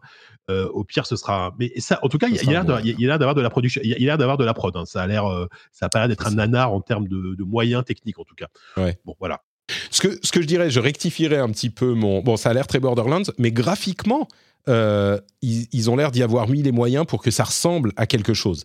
Euh, tu vois ça, c'est pas, ça fait pas cheap quoi. Ça fait, ça ressemble à Borderlands. Donc euh, bon. Mais pour le coup, ouais, ça, dessus, ça a l'air assez fidèle. Ce sera à voir. Google a publié un projet de recherche sur lequel j'ai pas trop d'informations, mais ça a l'air d'être un petit peu le générateur d'IA de jeux vidéo complets, quoi. ça s'appelle Genie, G-E-N-I-E, -E, et c'est un truc genre juste de recherche et je sais pas, c'est, personne n'en a parlé parce que c'est un papier hyper euh, obtus, euh, abscon, mais bon, je voulais le mentionner. Fait par un, par, par un technobro sur Twitter. Euh, ouais, c'est ça. ça rien, et, en fait. et quand, tu trouves, quand tu trouves le papier de euh, Ginny, c'est vraiment un truc de recherche. Donc je sais pas si. Bref. C'est de si, si, si c'est le début des jeux vidéo créés par. tu vois, on n'a pas besoin des. Bon, ça va arriver employés. Attention, Patrick. Oh là là. Oh là là. Il y a Google, il y a Genie. Regarde comme ça a l'air bien ce qu'il ce qu'il crée là comme jeu. Il y a des plateformes, il y a des pixels. Euh, voilà. Ça va être parfait. C'est un truc en 2D moche. C'est un jeu en 2D moche. Euh. bon, je suis pas sûr que ce soit le nouveau Céleste non plus quoi. on n'y est pas encore. Merci Vika d'être resté avec moi pendant si longtemps et de m'avoir aidé à, évacuer un petit peu mes frustrations et à casser des pelles. Euh, où peut-on te retrouver Dis-moi tout. Oula, mais merde mais t'aurais dû me dire qu'il était déjà à 2 heures. Non, c'est bon, t'inquiète. Bah, on, T'inquiète, ouais, c'est bon. Euh, où est-ce qu'on va Comme d'habitude, enfin comme d'habitude, euh, oui, sur le podcast ZQSD, euh, un nouveau numéro qu'on enregistre bientôt, j'espère, parce que là, comme j'étais en vacances et tout, on n'a pas eu le temps d'enregistrer. Dans, dans, le dernier numéro, qu'est-ce que je sais même plus de quoi on parle. Bah, je crois que j'en ai déjà parlé, on, s'en fout. Et, et, voilà, et vous pouvez, J'aurais des conseils à te donner au niveau marketing. Tu vends pas super bien ton, ton, Non, non, non, hein. je, le vends, je le vends très très bien. Non, si, tiens, écoutez-le parce que forcément, comme ça en série, une interview, ça, ça, fait un peu moins d'audience que le numéro classique, mais on a, j'ai interviewé il y a pas très longtemps Peter Line, qui est un monsieur qui fait euh, de la curation et qui est euh, de musique de jeux vidéo en France, et euh, via, via un podcast et avant une newsletter, il est très intéressant. Donc, on a parlé musique de jeux vidéo pendant une heure. c'est une interview qui est sortie bah, juste avant notre numéro classique et et voilà, donc, voilà. Et le prochain numéro, je pense que parce que figure-toi que je vais aller, je vais assister à la cérémonie des Pégases la semaine prochaine. J'ai mon oh. accréditation. Et donc je vais mettre un costard et j'y vais avec Kevin en plus. Donc on va essayer de faire un petit débrief. je pense qu'on va parler des Pégases et de probablement faire des interviews sur place. Donc je pense que le prochain numéro, je parlerai des Pégases. Magnifique. Merci Jika. Pour ma part, vous savez, c'est notre Patrick un petit peu partout. Vous avez notrepatrick.com pour les liens. Enfin bref, vous connaissez patreon.com slash rdvjeux. Euh, on verra si je suis là, si on est là la semaine prochaine. A priori, oui, hein, Jika. On a pris rendez-vous, euh, on a réservé la table, eh, tout franchement, Même si t'es pas là, moi j'y serai. Je fais un podcast tout seul, c'est pas grave. et voilà. Super. Merci à tous. On se donne rendez-vous très vite. Bisous. Ciao.